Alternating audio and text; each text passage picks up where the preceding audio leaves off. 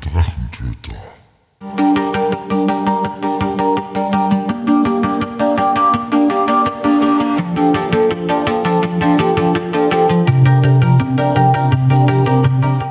Hallo und willkommen zu einer neuen Episode des Drachentöter Podcasts.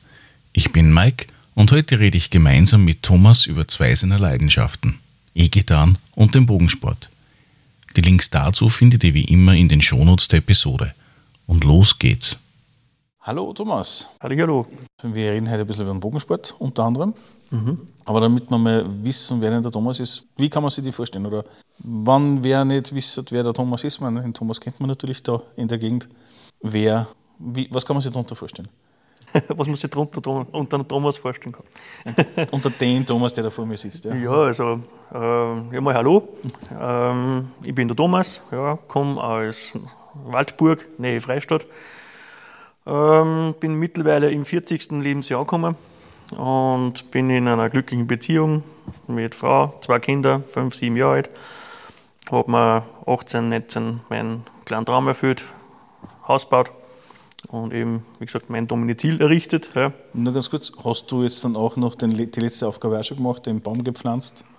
Ich habe schon mehrere Bäume gepflanzt. Ja, weil es Also ist- ein ganzer Garten ist damit voll. Ah, super. Das heißt, man muss selber sich Haus bauen, Frau, Kinder, Ja, genau. Nein, es sind schon mehrere Bäume gepflanzt Okay. worden. äh, mehrere Kinder. Aber zur Geburt leider nicht, wie man schon sagt, sondern ja. Und Haustiere auch? Ja, mittlerweile haben wir einen Hamster seit Ah, okay. knapp vier Wochen, weil unsere Tochter ähm, grundsätzlich, wir haben seit 15 Jahren zwei Katzen. Mhm. Ja, und nachdem sie sich dann, wie gesagt, auch brav umgeschaut hat um die zwei, haben wir gesagt, okay, wenn das klappt, dann darf sie sich einen Hamster haben. Und seit Ja, gut ja, zwei, drei Wochen lang haben wir jetzt wieder ein Familienmitglied mehr. ja, beruflich bin ich in der Arbeiterklasse, bin Rauchfangkehrer und Das heißt, du bringst automatisch Glück. Ich hoffe, Wenn man die berührt oder wenn man die, äh, keine Ahnung, wie über Knöpfe geht das normalerweise. das? Ah, okay. Also wenn du einen Raufenkehrer siehst und du hast irgendwo einen Knopf auf deiner Hosen oder irgendwo Mhm. äh, Körperteil, dann Knopf rubin und hoffen, dass es Klick bringt. Ja, okay. Ne? Bei mir hast du nur beim keinen Knopf gerübelt. das wissen die. Nein, nein, nicht der Raufenkehrer muss rubbeln, Ach sondern so. sobald du einen Knopf hast, rubbelst du Okay. selber an deinen eigenen Knöpfen. Aber das Also- heißt nur dann, wenn du in der Tracht unterwegs bist. Also in der, Ja, wir haben sowieso unsere Luft da, ja. Also in Freistadt zum Beispiel war es immer recht zart, wenn du am Ortsplatz gegangen bist und du hast eben deinen Rauchfangkehrergewand da gehabt und da haben halt die Reisenden gekommen mit den Fotografen. Also wir haben Fotos gemacht, Ende nie und hin und her und da ist halt, die haben dann zu und haben alles äh, angegriffen, keine Ahnung was. Und Fotos gemacht. Ja, super. ja, war recht speziell. Und in deiner Funktion als Raufenkehrer hast dass du tust dann die Rauf, die, die, wie sagt man da, die Rauffänge oder wie sagt man da korrekt? Rauchfänge. Schau, Rauchfänge, also die Rauchfänge dann äh, entstauben oder Ja, ich sage mal, die Haupttätigkeit ist natürlich schon auf ähm, Rauch von Kehren, wie man schon sagt. Also ich bin ja am Land unterwegs, da gibt es auch Holzheizungen, die was auch staubig sind. Äh, die Haupttätigkeit ist aber trotzdem, wie gesagt, eher schon mehr das Überprüfen gehen und ähm, feuerpolizeiliche, sage ich mal. also dass dann nicht irgendwie Stick, äh, Stickstoff oder wie sagt man da, Äh, ähm, ja, im Endeffekt geht es darum, wie gesagt, da soll im Endeffekt die, äh, die Feuerstätte, ja, die was im Haus ist, die soll jetzt so betrüben werden können und so, äh, dass, wie gesagt, eben nichts passieren kann, sage ich mal. Das ist aber dann wurscht, ob Brennholz oder Fernwärme Genau, oder, oder, oder. Gas oder so. Genau. Also jegliche Art von Rauchfang. Genau, also Feuerstätte ist eben unabhängig vom Brennstoff, egal was du im, im Eigenheim hast oder, in, keine Ahnung, in deinem Haus oder was egal was. Ähm, wie gesagt, wird dann angeschaut, beziehungsweise abgenommen oder ja, kontrolliert, serviciert und und und. Was macht er sonst so, wenn er nicht gerade irgendwelche Rauchfänge Ja, wie gesagt, großes Thema ist für mich immer Bogensport, was ja geht. Und ich habe jetzt seit gut einem, ja, einem guten Jahr wieder zurückgefunden zur Musik ein wenig. Ich habe wieder angefangen mit E-Gitarre und taugt mir recht. Und natürlich, wenn du ein Eigenheim hast, du auch eine Grünfläche und alles, was halt das Thema Rasen anbelangt, wie gesagt, das halt auch Das heißt, du Ein hast einen eigenen Traktor, wo du drauf sitzt und dann die fünf Ja, das habe ich vorher schon gehabt, aber mittlerweile, wie gesagt, äh, ich, was mir taugt, ist auch der Maschinenbau Mhm. und habe jetzt so Anbaugeräte selber gemacht für meinen Rasentraktor beziehungsweise Das heißt, tiefer gelegt und Spoiler an, oder? nicht ganz tiefer gelegt, aber zumindest da geht es eher um die Anbausachen und äh, ja, Hydraulikgeschichten auch selber. Also das hat man eigentlich dazu mal schon recht taugt, wie man gekauft haben vor fünf, sechs Jahren. Und für einen Gulfrasen, wie ich ihn ja haben möchte, da ist ja sowas wie ihr Meer habe ja nicht relevant, sondern eher die Spindelmeer, Spindelmeertechnik. Und ja, wie gesagt, das ist so der Plan von mir, dass ich halt sage, okay, das Thema Rosen, wie gesagt, ist halt ja, ein wenig spezieller. Das heißt, Golfrosen wie vom Green oder wie vom Tee? Äh, nein, also so Fairways. Also Fairway, Okay. das ist meine, meine, meine Rosenfläche. Und irgendwann einmal, wenn es dann auch mit den Kindern ist und ein passt, dann möchte ich halt auch irgendwann einmal mein Putting Green haben. Okay, aber bist du jetzt aktiver Golfer auch, Nein. oder hast du schon mal Ich probiert? kenne mich bei Golf überhaupt nicht aus. ich weiß nur, du hast einen Schläger in der Hand und einen Ballen, was du ins Gemüse hast, dann fertig. Okay, da bin ich ein bisschen weiter als du. Ja. Ich möchte zwar mal auf eine Driving Range, Mhm. da habe ich meinen kennengelernt, der macht das eben, also generell Golf spielen. Und hätte mich mal interessiert, einfach nur mal zum Probieren, wie das ist oder wie es sich anfühlt. E-Gitarre, was kann man sich darunter vorstellen? So Fender Straight oder was? Nein, ich, ich besitze keine einzige Fender. Oh, okay. Nein, also, ähm, ja, ich meine, in unserem Haus hat Musik immer schon Tradition. Also, mein Vater hat eine eigene Band gehabt, schon immer und ewig. Ich meine, mittlerweile ist es nicht mehr. Ich bin in die Musikhauptschule gegangen, habe dazu mal schon Gitarre gelernt, war dann mal lange Zeit weg und habe dann irgendwann mit 25, 26 wieder mal E-Gitarre angefangen zu spielen. Ich habe eigentlich normale Konzert Konzertgitarre eben dazu gelernt. Und ähm, habe aber nicht so recht Ahnung gehabt für die ganzen Technik rund um und um, auch, wie gesagt, was die ganzen Sounds, Pedale, überhaupt generell, wie gesagt, was mit der E-Gitarre alles machen kannst. Nicht viel Ahnung gehabt, ähm, war halt auch nicht irgendwie, war auch der Business nicht so da, sage ich mal, wie man schon sagt. Und habe mir auch im Internet nicht so schlau gemacht, ich weiß nicht, wo, war die Zeit noch nicht da, sagen wir mal so. Und wie dann halt der ganze ja, Corona-Ding angefangen hat, hat meine Tochter hat so eine kleine Gitarre, so eine Spielzeuggitarre, mit der habe ich wieder ein wenig angefangen und ja, und dann bin ich wieder zum Vater und habe gesagt, hey, du hast eh eine Gitarre anlegen. Die haben wir dann geholt und das war halt dann die E-Gitarre und dann habe ich gedacht, das, da muss ja mehr rausgehen. Also, ja. Dann habe ich mir über das Internet einen Schlag gemacht und aus dem Internet schlau haben mittlerweile fünf Gitarren geworden. äh, Online-Lehrer und ja, muss ehrlich sagen, nimmt auch relativ viel Zeit in Anspruch, aber ist halt auch eine Zeit, was ich eigentlich momentan recht gern tue. Wie hast du das empfunden am Anfang mit einem Online-Lehrer? Man von der Musikschule lernst du das ja mit einem Lehrer vor dir, da ist es ja komplett andere Zukunft Ähm, immer vor. Bei mir war es im Prinzip eigentlich auch so, dass ich gesagt habe, äh, die Grundgeschichten, also alles, was halt Akkorde sind und sowas, das habe ich ja irgendwann schon mal gelernt.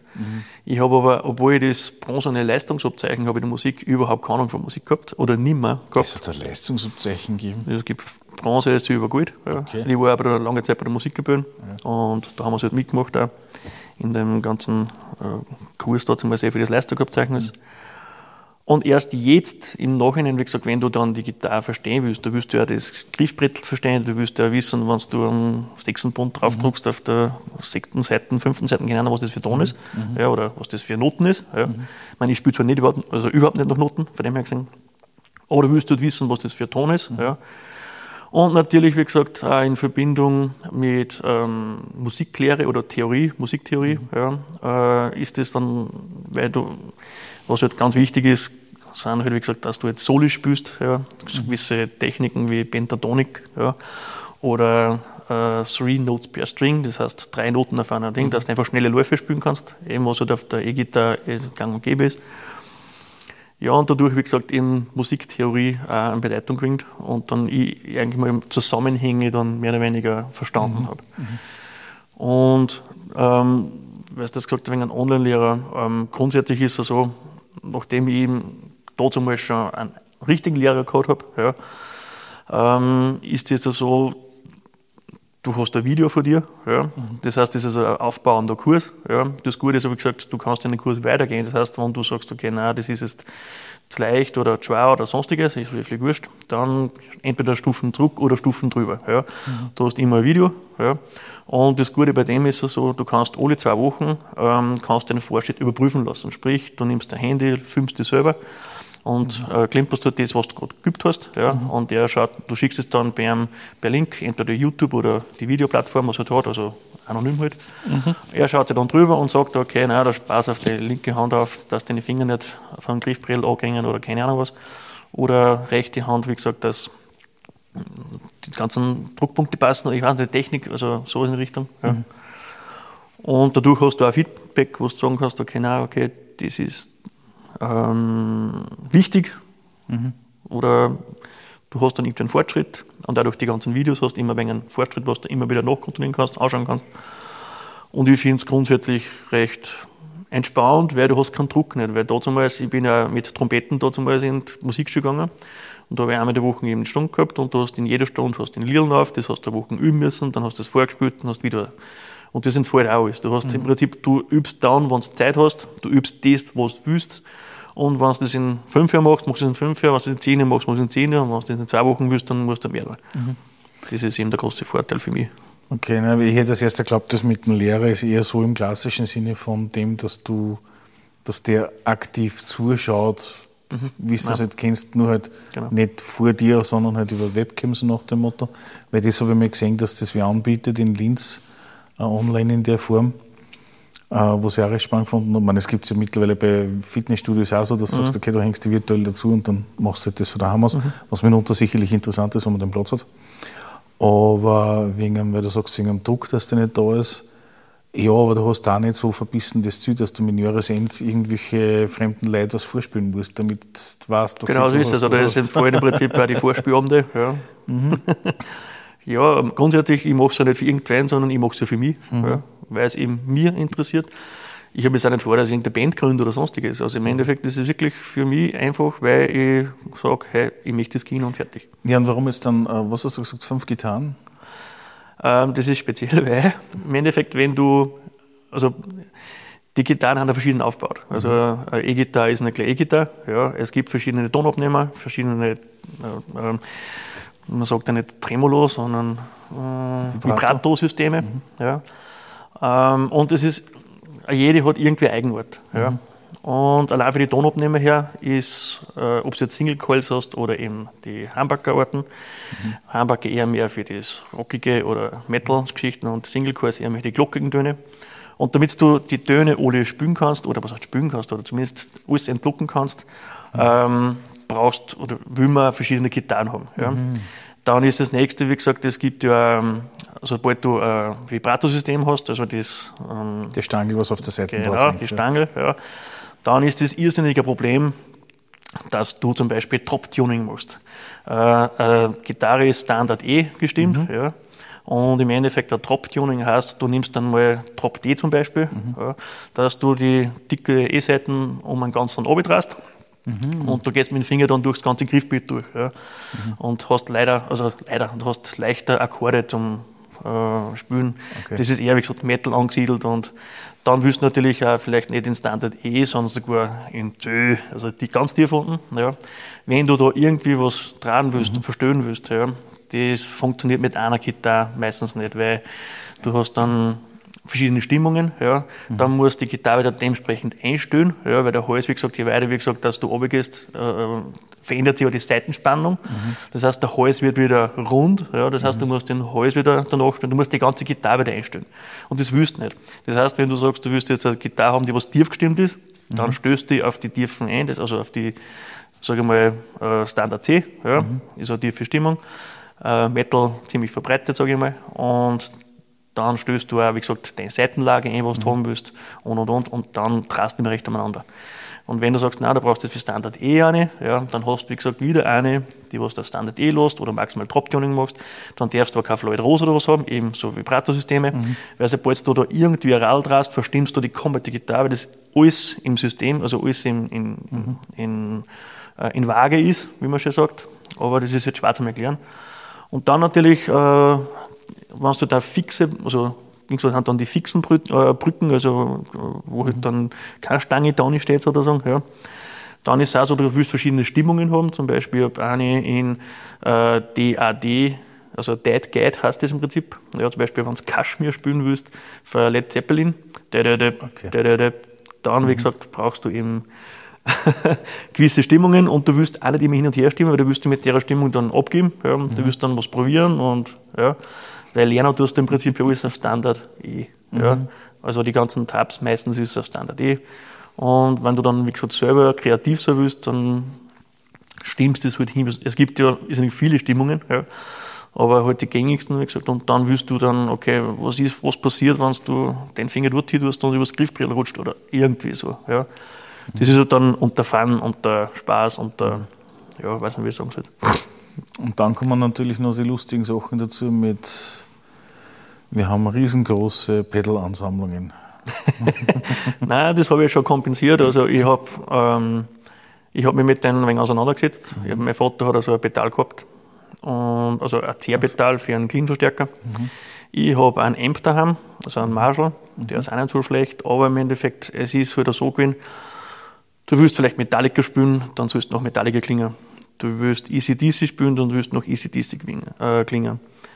Und ähm, dann gibt es natürlich Pedale dazu, die was halt den Sound so modulieren, wie gesagt, dass du so klingst. Ja. Und dann ist es halt leichter, äh, dass generell sagst, okay, du hast einen Modeling-Amp. Ja. Mhm. Das heißt, ich habe mir ein Pedal, ja, äh, wie soll ich sagen, also Bodentreter. Ja. ja. Und da haben 52 Verstärkermodelle hinterlegt ja, und du kannst deine Sounds selber bauen. Und natürlich das ist grenzenlos, unendlich, also da kannst du wirklich austoben. Ja. Was hast du für einen genommen? Äh, Hydrash Pedalboard. Okay. Und ja, aber das ist ja dann ein komplettes Board, das ist ja nicht ein Pedal dann. Genau, das ist, das ist ein, ein, ein komplettes Board. Mhm. Das, du hast dann so zwölf Drucken, also mhm. zwölf Taster drauf oder mhm. was nicht, Druckpunkte drauf. Wo jedes, wie gesagt, so mit jedem Druckpunkt kannst du theoretisch ein, ein, ein Stomp, heißt das, also, mhm. also eine Stompbox, also so Pedal eben mhm. betreiben ja, oder sagen, okay, es ist, es ist Echo, das ist Chorus, das ist keine Ahnung was und das kannst du ein- und ausschalten, genauso wie in einem richtigen ähm, Pedalboard, ja, sozusagen, nur halt alles kompakt in ein äh, Gehäuse, sage ich mal. Ah, okay, okay. Nein, ich kenne im Prinzip nur die, die Brillen, wo halt dann die Einzelmodule genau. drauf gestellt werden, beziehungsweise halt so fixfertige, was du dann vier oder was hast. Ja, vier ist dann ziemlich wenig, also es gibt Leute, die ja. haben 16, 17. Also. Ja, natürlich, man, man kann es auch unendlich verketten miteinander, das ist auch kein Thema nicht. Und mhm. ich, schon ich meine, sage ich mal so, ich meine, wenn du, wenn du in die Richtung gehst, sage ich mal, äh, die eingefleischten äh, gitarristen Bands, keine Ahnung was, mhm. die haben natürlich eine äh, Pedalboards mit, die eben mit den Stompboxen drinnen. Mhm. Ja. Äh, obwohl ich schon relativ auch viel in Richtung eben Modulation gingen, ja, weil es einfach geschickter ist. Du hast früher, also du hast einen Verstärker durch die Gegend, der was irrsinnig sauschwer ist. Ja. Mhm. Dann hast du deine ganzen Pedalboards, dann hast du noch ein paar Gitarren ja, für deinen Auftritt, mhm. dann hast du Kabeln, keine Ahnung was. Und in meinem Fall nehme ich mein äh, Board, ja, mhm. dann habe ich ein Kabel, eine Box, fertig. Ja, aber natürlich, meine, auf der einen Seite muss man schon auf fairerweise sagen, nachdem du gesagt hast, du machst keine Auftritte, das heißt, du fällt damit das miteinander schleppen, einen Wecker. Auf der anderen Seite ist es natürlich schon so, dass das natürlich ein ewiges Thema ist, mit analog und digital natürlich das Thema. Ja, ich meine, sage ich mal so, bei mir war es immer so, mein Verstärker kann clean und verzerrt. Mhm. Ja. Und, ähm, also Overdrive oder Distortion? Nein, also mein Verstärker, also ja. mein, mein, mein Amp, ja, der hat einen verzerrten Kanal, da hast du nichts mhm. Overdrive oder sonstiges, du okay. hast nur Gain fertig und, ja. und eben, wenn du das Gain weggetraust, dann ist er clean. Ja. Mhm, okay. ähm, ganz normaler Marshall Valvestaff 80, glaube ich, 80S, wie der heißt. Mhm. Ähm, du kannst nicht mit Kopfhörer üben. Das heißt, entweder du hörst was oder du hörst nichts. Das heißt, entweder wenn du sagst, du willst jetzt, bei meinem Fall tue ich ja meistens auf Nacht üben, ja. Dann, wenn die Kinder wenn schlafen. die Kinder schlafen, ja, und dann alles natürlich über Kopfhörer. Ja. Und wenn du das haben willst, dann musst du was überlegen. Also, mhm. dann, also einen richtigen Röhrenamp, wie das einer ist, äh, geht nicht über Kopfhörer. Das heißt, du musst dann wieder in die ähm, Transistortechnik mhm. oder eben Modelingtechnik, ja, dann mhm. funktioniert das. Das war mit auch ein Grund, wo ich gesagt habe, okay, es muss Kopfhöreranschluss haben. Mhm. Ja, das ist eh klar. Das heißt, du hast in dem Haus nicht einen Raum auf der anderen Seite der Erde, so nach dem Motto. Ich habe mir meine Couch ein bisschen vierig geschoben und da hinten ist mein Raum. Ah, okay. Also nicht Südflügel und Ostflügel oder Nein, ich habe keinen eigenen Musikraum nicht. Und nein, also grundsätzlich, wie gesagt, wenn meine Kinder Fernsehen, der Männer recht, aber wenn sie halt im Wohnzimmer sind oder in der Küche oder wo da gleich was, ja, dann habe ich meine Kopfhörer um und ich kann trotzdem spielen. Sie hören zwar die Gitarrengeräusche, aber nicht das Ja, ja. volle Programm. Ja, das ist eh klar.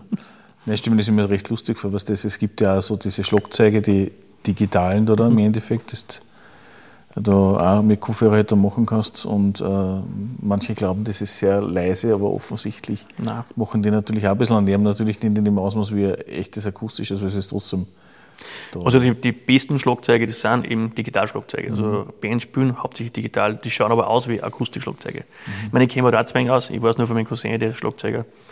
Und da gibst du aber gut, ich meine, du hast für, dann für jede Trommel einen eigenen Prozessor oder keine Ahnung was. Mhm. Du kannst da auf jede Trommel alles projizieren, ob es ein Kuhgeräusch ist oder ein Elefant oder was da geil was. Mhm. Und äh, wie gesagt, optisch schaut es aus wie akustisches und hast auch, also der allein der Drumprozessor oder keine Ahnung was, ist ja irrsinnig teuer oder mein, wieder vom bis her. Also da kannst du wirklich austoben. Im Prinzip ist es völlig wurscht, welches Instrument das du hast, spielst oder ja. Ähm, ich habe damals eben Trompeten gespielt. Ähm, mein Musikverein hat mir dann eine gekauft, eine Trompeten. Das war damals eine Bach. Ja. Und in Schillingzeiten hat die, ehrlich gesagt, nur so um die 45.000 Schilling gekostet. Und ich habe mir selber aussuchen, weil die hat Silber sein müssen, weil ich es einfach eh gebildet habe. Ja. Mein Onkel, natürlich auch Musiker, ähm, der hat natürlich auch Trompeten gespielt und das war eine silberne Bach und ich wollte das auch nicht haben. Hätte man nie leisten können. Aber wie gesagt, über Musikverein war es dann möglich, ja, weil dann wirklich gute Instrumente gekauft werden. Habe auch lange gespielt, auch erste Trompeten. Aber es mit den ganzen, ja, mal wieder 18, mal wieder ein gehen. Dann haben die Tra äh, Trainingszeiten, also da haben die Übung oder wie man so, die Probezeiten mehr zupasst, das war meistens Freitag. Wir wollten grundsätzlich Montag, Dienstag, Mittwoch, war optimal gewesen. Nein, muss Freitag sein, wo die anderen fortgegangen, bist du in der Probe gesessen. Am Anfang recht lustig, weil wenn du nicht vorgegangen bist, bist du im Vorgekommen über Musik. Und nachher, wie das funktioniert hat, dann warst du trotzdem froh, wenn du Oder hast dann nachfahren müssen oder keine Ahnung was. Im Land ist das wieder ein wenig so. ja, und wie war es da mit der Gitarre, weil du gemeint hast, du hast Ich habe das alles parallel gelernt. Also im Endeffekt, wie ich in, in die Hauptschule gegangen bin, habe ich in der Musikhauptschule habe ich äh, Flöten lernen müssen. Ja, das ja, war, wie jeder. ja, dann hast du äh, Gitarre gelernt. Ja. Und parallel dazu habe ich eben Flügelhorn bzw. Trompeten gelernt. Das heißt, ich habe zwei Instrumente eigentlich parallel äh, gelernt. Und Ja, wie ist dann der Unterschied vom Flügelhorn zur Trompete? äh, gar keiner, im Endeffekt, was heißt gar keiner? es ist, es ich, der nur die Klang. Form ein bisschen anders. Die Form ist anders, der Klang ist bei den Flügeln weicher, Trompeten ein wenig härter, sage ich mal. Äh, nein, also grundsätzlich von den, von Spülen her ist total dasselbe. Das heißt, du hast da deine drei Ringel, also den drei Ventile, das du auf Genau. und zu machst, oder vier oder so. Drei. Ähm, ja, wie gesagt, es gibt ein Trompetenregister, es gibt ein Flügelhornregister, ja, natürlich eins, zwei, drei, je nachdem wie Stimme. Und je nachdem, das was braucht haben in der Kapelle, das haben sie dort dann eingesetzt. Sagen wir mal so. so. Das ist der Mann für das Grobe, fürs Laute. Ja, also Flügelhorn bzw. Trompetenregister war halt das Anführungsregister, was halt der Musikgebühren ausmacht. Ja. ja. Ich wollte eigentlich immer Schlagzeug lernen, aber ja, hat es nicht gespielt. Das heißt, die haben es gleich mit den Blockflöten in die Hand gedrückt und gesagt, Schlagzeug gibt es nicht, lernen das einmal gescheit. Es ja, ich Also, meine, das gibt immer so einen Tag bei uns bei der Musikkapelle, da gehst du hin, dann kannst du jetzt, jetzt ein Instrument ausprobieren. Und mir hat eben Trompeten super taugt, hat auch mit dem Ansatz irgendwie gleich funktioniert, weil da musst du ja gewisse, ähm, ja, also Mund, äh, nicht, wie man sagt, Lippen, das muss auswendig passen. Also passen, wenn nicht der An- also du musst Kraft in den Lippen aufbauen, also der Ansatz ja, ist nicht ohne. Aber das dürfte gleich mal wenig gepasst haben und fasziniert hat mich eigentlich Schlagzeug, aber der Vater hat dann gesagt, hey, was das eh, das laute Dreschert, das kannst du aufhören. das ist unharmonisch für ihn, oder wie? Was heißt unharmonisch? Aber im Endeffekt, es ist wieder so, wenn du ein Schlagzeug kaufst, dann kaufst du, wie gesagt, eben ein normales Schlagzeug, Ja. akustisches Schlagzeug. Und wenn du jetzt, wie gesagt, keinen wirklichen Musikraum hast oder sonstiges, ja, sowieso. Ja, was ist mit Schlagwerk grundsätzlich? Also die alle möglichen Variationen von Xylophon das, und so? ähm, ja, ich meine, ich weiß nicht, ob es da spezielle Ding auch gibt, weiß nicht, ähm, Stunden dafür. Bei uns war es also im Register ist es so gewesen, die, wo so die Schlagwerk gespielt haben, haben eigentlich alle Schlagzeug gelernt. Mhm. Ah, okay. Also einer auf dem großen Schlagzeug oder zwei haben sie abgewechselt und dann ist er wieder eine zu den Ingenieuren gegangen oder mhm. Xylophon. Mhm. Beim Xylophon ist grundsätzlich eh Tonleiter auf und runter und dass du ja. die richtigen Dinge triffst. Aber ja, Triangle okay. vielleicht ist nur eine Herausforderung. Ding. Ja gut, äh, weil du sagst, bei der Musik, das ist ja meistens so Kapellen so vom Friedhof zur Kirche und Retour. Ja, nein, das ist bei uns ein wenig anders gewesen. Wir haben eigentlich einen Kapellmeister gehabt, der war relativ modern. Der war bei der Polizeimusik in Linz. Und das war im Prinzip eigentlich schon eine gehobene Klasse für Kapellen. Und im Endeffekt, der wollte uns auch dorthin trimmen. Mhm. Und am Schluss war es schon so, wir haben ein Herbstkonzert gehabt, das war der Highlight vom ganzen Jahr. Und da hat es halt einen, einen, einen, wie soll ich sagen, einen historischen Block gegeben, wo du deine, ja, deine Märsche gespielt hast und keine Ahnung was. Und dann hat es einen modernen Block gegeben und du hast wirklich alle Variationen von moderner Musik gespielt. Mhm. Da waren auch, wie gesagt, E-Gitarren dabei oder sonstiges in Richtung. Und da bist du gesungen worden, wirklich, das hat, war eigentlich ganz lässig. Mhm. Und am Schluss zu ist es dann schon so gewesen, da hat das eine Mal nicht mehr gereicht, dann haben wir dann schon zweimal oder dreimal Konzerte aufgeführt, damit du die ganzen Leute unterbringst und und und, verschiedene Wochenenden. Dementsprechend hast du dann auch natürlich proben müssen. Dementsprechend war dann der Aufwand. Und natürlich, wenn du 18 bist und andere Sachen im Kopf hast, mhm. äh, ja. ja. Aber habt ihr es dafür dann als Gegenleistung nicht nur Essen oder Trinken gekriegt, sondern auch Geld oder was? Nein. Oder? Bei der Musik bist du freiwillig, da kriegst du nicht einmal Essen. Wenn du kriegst du Essen, zum Beispiel, wenn du eingeladen bist, ja. bei einem Begräbnis, aber sonst machst du es freiwillig. Okay, das heißt, das rennt unter Standardverein und du musst nur Genau, im Verein, so wie es überall bei einem ja. Verein ist, so auf Deutsch gesagt, so ist dort bei Musikgebühren auch. Das heißt, wenn du ein Festel hast, natürlich ist dann gratis dort, ganz klar. Aber, ja. Mhm. Also gratis, dass du dass, dass die, das Zeug nur ausschenkst und, und verteilst. Genau. Sozusagen, ja. ja. So war das, ja. okay. Nein, ich habe das Vereinsleben in einer Musikkapelle nie mitgekriegt. Also ich kenne das nur aus, äh, aus anderen Perspektiven, was das betrifft. Ja. Also hast Nein, du war, es war eine lästige Zeit das hat trotzdem sehr passt, weil wir haben wirklich äh, Hauptschule erst raus. In der Hauptschule, wie gesagt, habe ich dann eigentlich schon angefangen, also vierten Klasse Hauptschule dann schon angefangen bei der Gebühren. Mhm. Und du brüchst dort dann, sage ich mal, ja, bis zu den Furke, deine Jahre, wo du da vorkommst in äh, Marschwertungen und und und und du hast Auslands, ähm, also Ausland sage ich, ja Ausland, also wir haben eine, Partnergemeinde, Waldburg in Baden-Württemberg, du bist da einmal rausgefahren oder die ohne einer, gell? Und hast du dort deine Auftritte gehabt? Also da bist du wirklich umeinander gekommen. Auch, gell? Und natürlich hat das auch seinen Reiz gehabt. Und wieso bist du dann nie in eine Band gegangen dann zum Schluss? Ich wollte immer eine Band haben. Nur das Problem ist, ich wollte eigentlich, wie soll ich sagen, also eher... Fortgeben, wenn die anderen... Nein, nein, nein, nein. Grundsätzlich ich eher immer so eben Rockband oder eher mhm. Metalband, also wirklich was Härteres. Und wenn es heißt Band, das heißt, ich habe da nie die Perspektive gehabt, dass ich mir sage, okay, ich suche mir jetzt so Bandmitglieder oder sonst was. Mhm. Habe ich auch nicht recht gewusst, wie es geht und vielleicht zwei Antrieb gehabt, ich weiß es nicht. Ich habe damals in der Musik gehabt schon, ein Glas unter mir, äh, ehemaliger Nachbar, äh, hat Schlagzeug gespielt, richtig gut sogar. Und ähm, vielleicht, dass da was draus war, was man sagt, okay, ja, ich habe einen Schlagzeuger und Gitarre, aber damals habe ich ja noch Konzertgitarre gespielt, E-Gitarre, keine Ahnung, von Tuten und Blasen. Mhm. Und ja, ich, mein, ich darf sogar sagen, wenn du E-Gitarre lernen willst, dann lern das und mach nicht den Fehler und lern zuerst Konzertgitarre. Also das ist absolut Zeitverschwendung. Und ich muss auch sagen, es ist immer wieder so gewesen, dass ich in den letzten Jahren, wo ich jetzt, jetzt Gitarre, also E-Gitarre spiele, ähm, ist mehr, also für mich mehr weitergegangen als die, mhm. sage ich mal, vier Jahre Musikhauptschule. Ja gut, Musik habe ich sowieso viele andere Sachen auch noch. Ja, ich meine, im Endeffekt, wir haben teilweise in der ersten Lage spielst du, also den C-Dur und die Noten. Maximal nur in der siebten Lage, wenn es Pentatonik, das habe ich vielleicht nicht irgendwo gewusst, ja, dass das gibt, aber wie und was, ne, gar nichts. Und ja, aber ist das nicht eher dann so in der Richtung, dass du sagst, okay, wenn es ein bisschen äh, ein bisschen kreativer zum Spielen ist, dann sind ja das eher so diese spanischen Flamenco und ähnliche Sachen, was man da einfällt. Das hast du bei, bei den klassischen deutschen Volkslieder ja nicht, dass du eigentlich auf und an spielst. Und bei den klassischen Gitarrkonzerten hast du das auch eher weniger. Also ich kenne das eigentlich nur aus dem spanischen Bereich aus, wo es halt dann ein bisschen... Ja, ins Eingemachte geht. Ja, so gesehen. Ja, ich sage mal, wenn, so, wenn das sowas interessiert, also grundsätzlich gesehen, ähm, es hat jedes Instrument seinen Reiz, überhaupt kein Thema mhm. nicht. Aber die E-Gitarre ist halt, wie soll ich sagen, so vielfältig. Ich meine, das Problem ist, du musst dir aber E-Gitarre mal entscheiden, hey, welche Musikrichtung taugt er oder welche Stilrichtung. Mhm. Weil ich sage mal, äh, wenn du eher für Metal bist, ja, mhm. dann brauchst du zum Beispiel Jazz oder solche Sachen überhaupt nicht anschauen. Also wenn du aber eher Jazz spielen willst, mhm. das sind super, generell, wenn auf diesen, wenn du das sagt, sage ich mal, ja, äh, das sind Stilrichtungen mit Technik, also äh, Techniken dabei, was du vielleicht in der Ding brauchst und da nicht.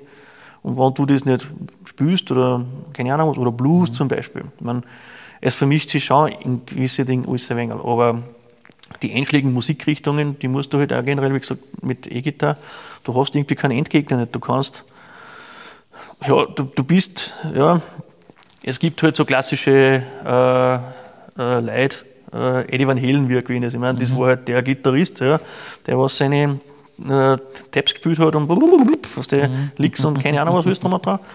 Sowas willst du spielen, ja. Mhm. Aber eben, wie gesagt, eben, der war auch in der Rock-Pop-Geschichte drinnen, ja. Und eben, das ist auch mein Ding, also mein Genre. Also im Endeffekt, ich spiele zum Beispiel auch äh, unsere ganzen Austropop-Geschichten, weil es mir einfach taugt. Ja. Mhm. Aber einfach nur, weil ich eine normale äh, Western-Gitarre habe, die was eigentlich ausschaut wie E-Gitarre. ah, okay.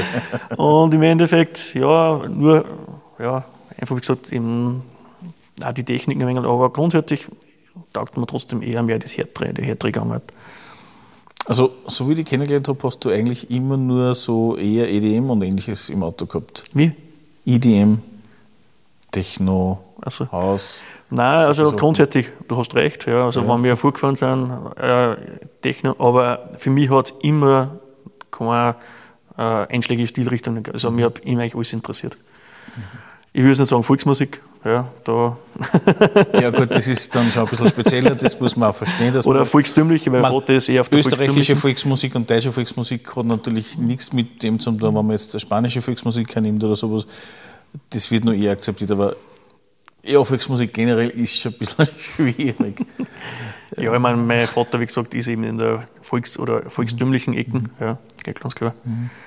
Und nein, war nie mehr, also nie dem. Also Ausdruckgeschichten taugt man mhm. grundsätzlich schon.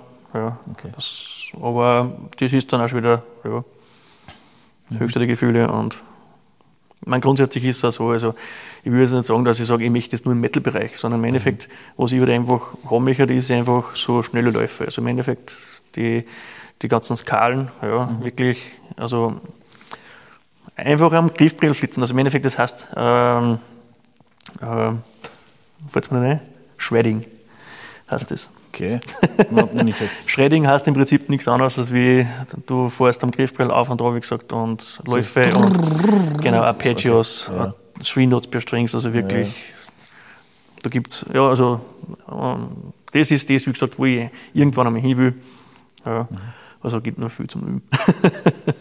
Was ist wer irgendwie dafür interessiert? Was sagst du? Also, wie du gemeint hast, wann klassische Konzerte, dann eher die klassische Konzertgitarre und sonst? Nein, das Problem ist einfach, das, mir ist damals gesagt worden, äh, wenn du E-Gitarre spielen willst, musst du zuerst die, die klassische lernen. Damit du die Grundbegrifflichkeiten genau, hast, aber eigentlich, hast so. Genau, aber eigentlich kannst du sagen, hat es zwei verschiedene Instrumente. Mhm. Du hast zwar auch deine Bünde, das schaut ähnlich aus, aber grundsätzlich, es ist E-Gitarre und Konzertgitarre äh, haben Du hast Stahlseiten, du hast Kunststoffseiten, du hast einen dicken Holz bei der Konzertgitarre, du machst auf die machst Bendings, also du schiebst die Seiten und das machst du jetzt bei einer, mhm.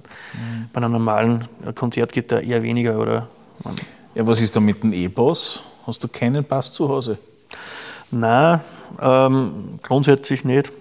Hat mich auch noch nie so interessiert, muss ich ganz ehrlich sagen. Es ist im Prinzip, äh, wenn du E-Gitarre spielst oder Gitarre spielst, grundsätzlich erlernbar. Von dem her gesehen, es ist ja nichts anderes. Das.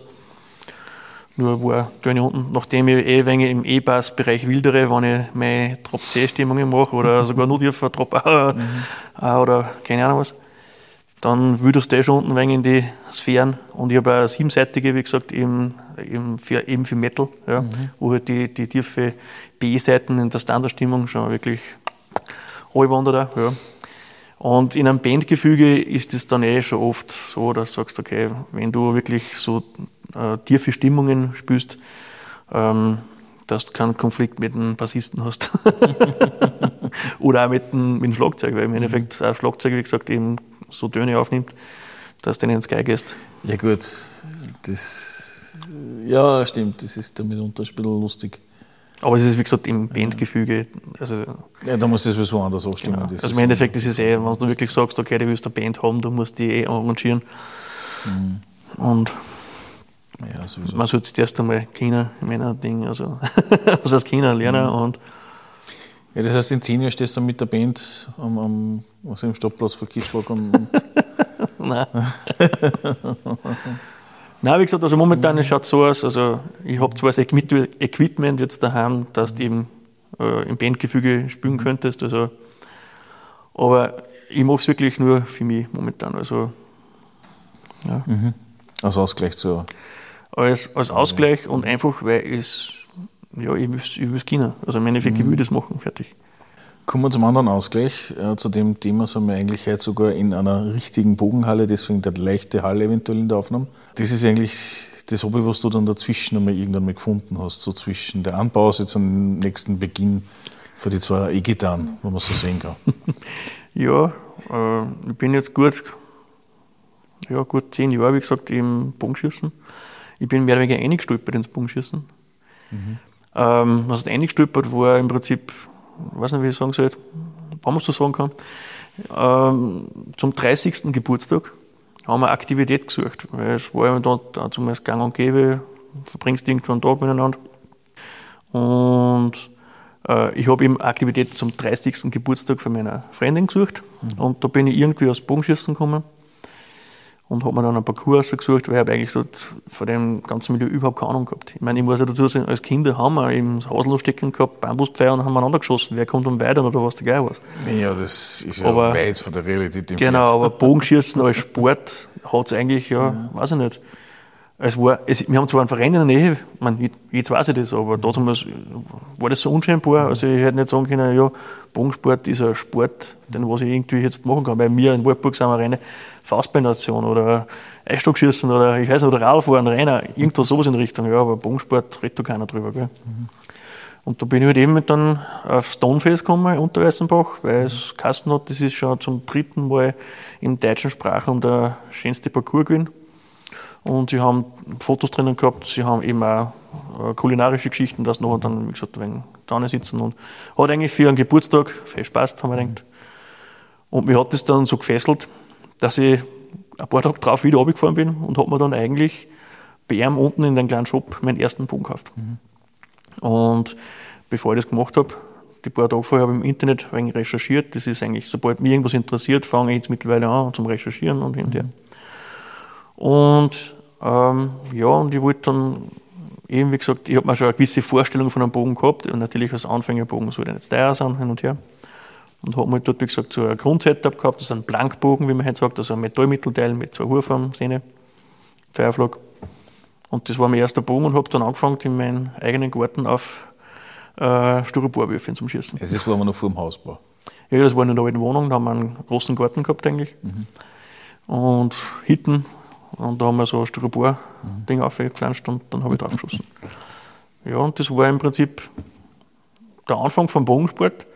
Und nachdem mich das wirklich interessiert hat, und bei mir ist immer so, wenn mich was interessiert, dann möchte ich ja mehr über das Gerät haben, also wissen, ähm, wie stellt man es ein oder was kann man einstellen oder was kann man ausholen. Und dann ist das immer mehr und mehr, also durch, mit Büchern, mit Zeitschriften, keine Ahnung was. Aber vorher nur muss ich fast sagen, ähm, war dann nur mehr unten auf Stoneface und die Distanz Waldburg unter Weißenbach ist trotzdem, sag ich mal, drei Stunden Stunden fahren. Und dann hat er zu mir gesagt, hey, was du sehen, in deiner Nähe, weil ich habe in Föhn gewohnt, noch, in deiner Nähe gibt es eigentlich eh eine Bogenhalle, aus den Kirchschlag rum, schau dir das mal an. Ja, und so wie gesagt bin ich da auf Kirchschlag Breitensdorf gekommen, in der Halle, wo wir jetzt gerade sitzen. Und habe da, wie gesagt, meine ersten Trainerstunden, also so eine Trainerstunden kann ich sagen, also beim Horstl damals eben so einen Grundkurs gemacht, weil ich war schon immer bestrebt, wenn ich was tue, dann möchte ich wissen, wie es funktioniert und möchte mir es auch gerne zuhören lassen. Ja, und dann hat das dann seinen Lauf genommen. Ja. Und ähm, ich habe eigentlich nicht gewusst, welcher Bogenort oder welcher Bogenglas ich schieße oder keine Ahnung was. Ich habe einfach nur, einen Metallbogen gehabt. Und der Horstl damals hat mir zugeschaut und gesagt, so wie du schießt oder wie es ausschaut, wird wahrscheinlich werden, dass du olympisch schießt. Und ich habe einfach damals Ja gesagt. so einfach unscheinbar. Genau. Und habe nicht gesagt, okay, olympisch klingt gut, ja. ja, und dann im Endeffekt hat es eh, ähm, dann haben wir eben befasst mit olympischen Bogensport, Bogenschießen, wie man einen Bogen aufbaut, wie das ausschaut. Und da bist du halt natürlich der Rom bei den ganzen traditionellen Schützen, wenn man schon so sagt eher wegen der Außerirdische. Ja. Und dann haben sie mich auf Wollern geschickt.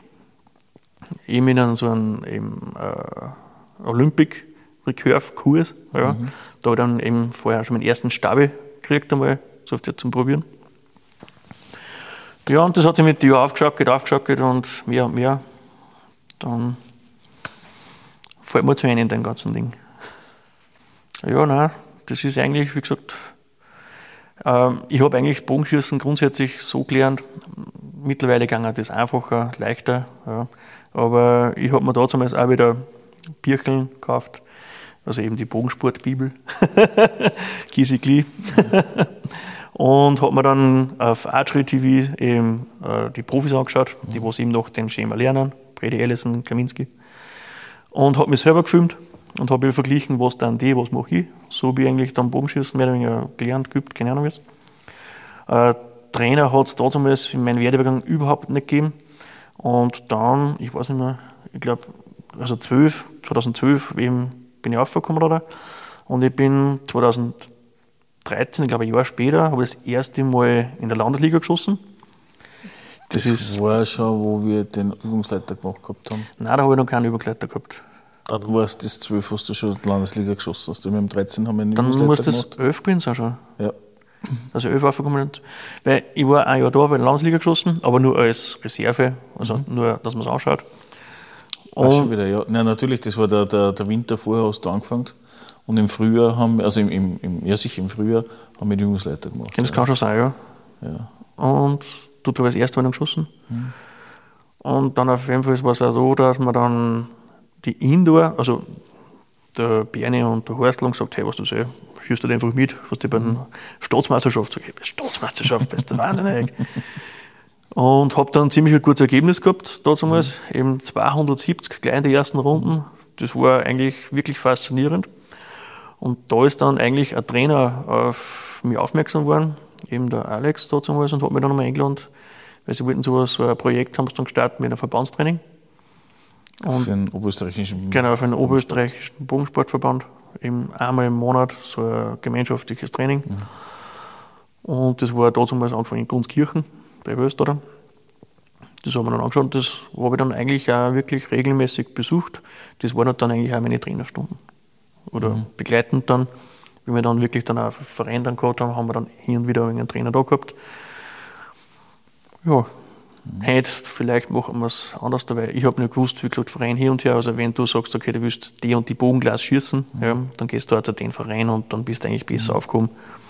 Wie wenn du sagst, okay, du stolperst irgendwie wegen rein und weißt nicht recht, was du sollst und dann du ein Glas, ja, die was eigentlich in den Bereich herum überhaupt nicht gibt. Ja, alles klar. Aber es ist, ist ein guter Punkt, was du gerade ansprichst, und zwar wenn man jetzt den Bogen hernimmt, Bogen ist ja geschichtlich, man, ich komme ja im Prinzip aus der Rundspielecke aus, wo ja ein Bogen im Prinzip ja Angriffswaffen ist in erster Linie, mitunter auch eine Jagdwaffe, aber äh, es ist immer recht spannend, wenn man gewisse Rundspielsysteme halt dann hernimmt und dann sich denkt, der schießt es mit dem Bogen auf was 20 Meter, trifft er so gut oder 40 mhm. Meter so gut.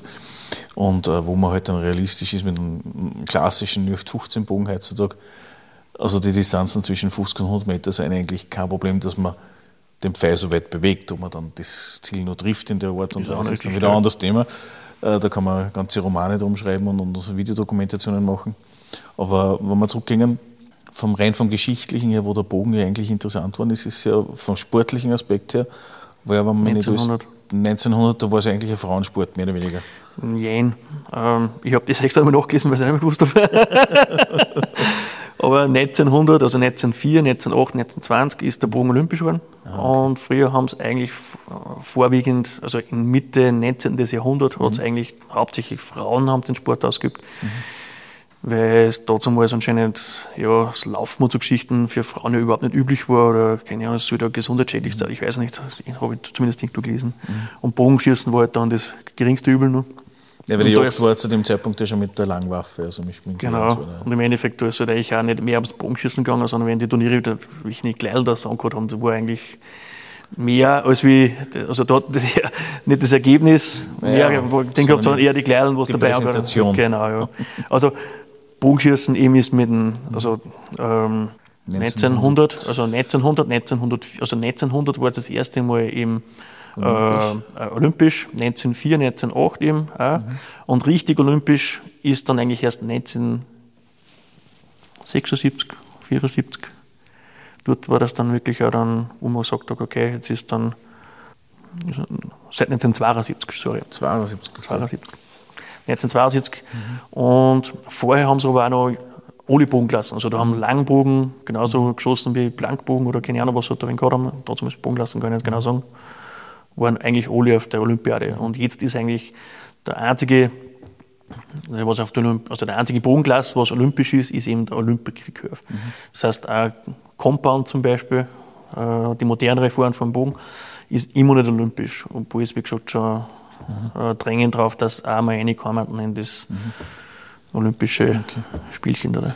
Ja, bei den Bogenklassen, wie gesagt, Olympic Recurve ist ja an und für sich das, was der klassische jetzige Bogen ist, mehr oder weniger.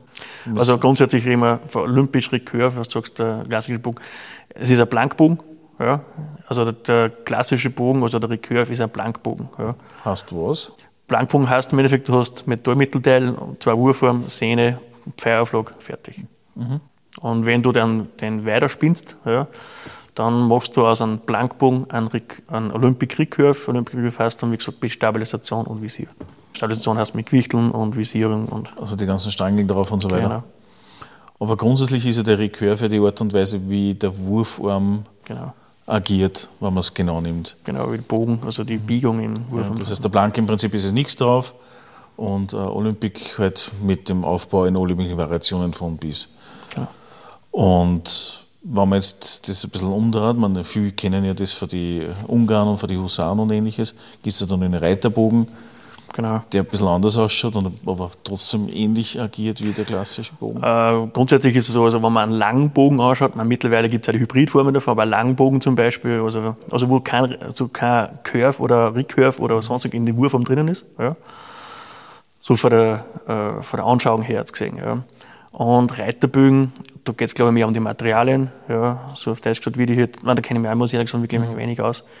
Das sind ja glaube ich so Holzsegmente mitunter. Genau, also Reiterbögen gibt es aber auch Kunststoff, ja, Orten, Geschichten und hin und her. Ähm, wie, also ja, Reiterbögen wären ja damals oder waren damals eben, eben für Reiter ja, mhm.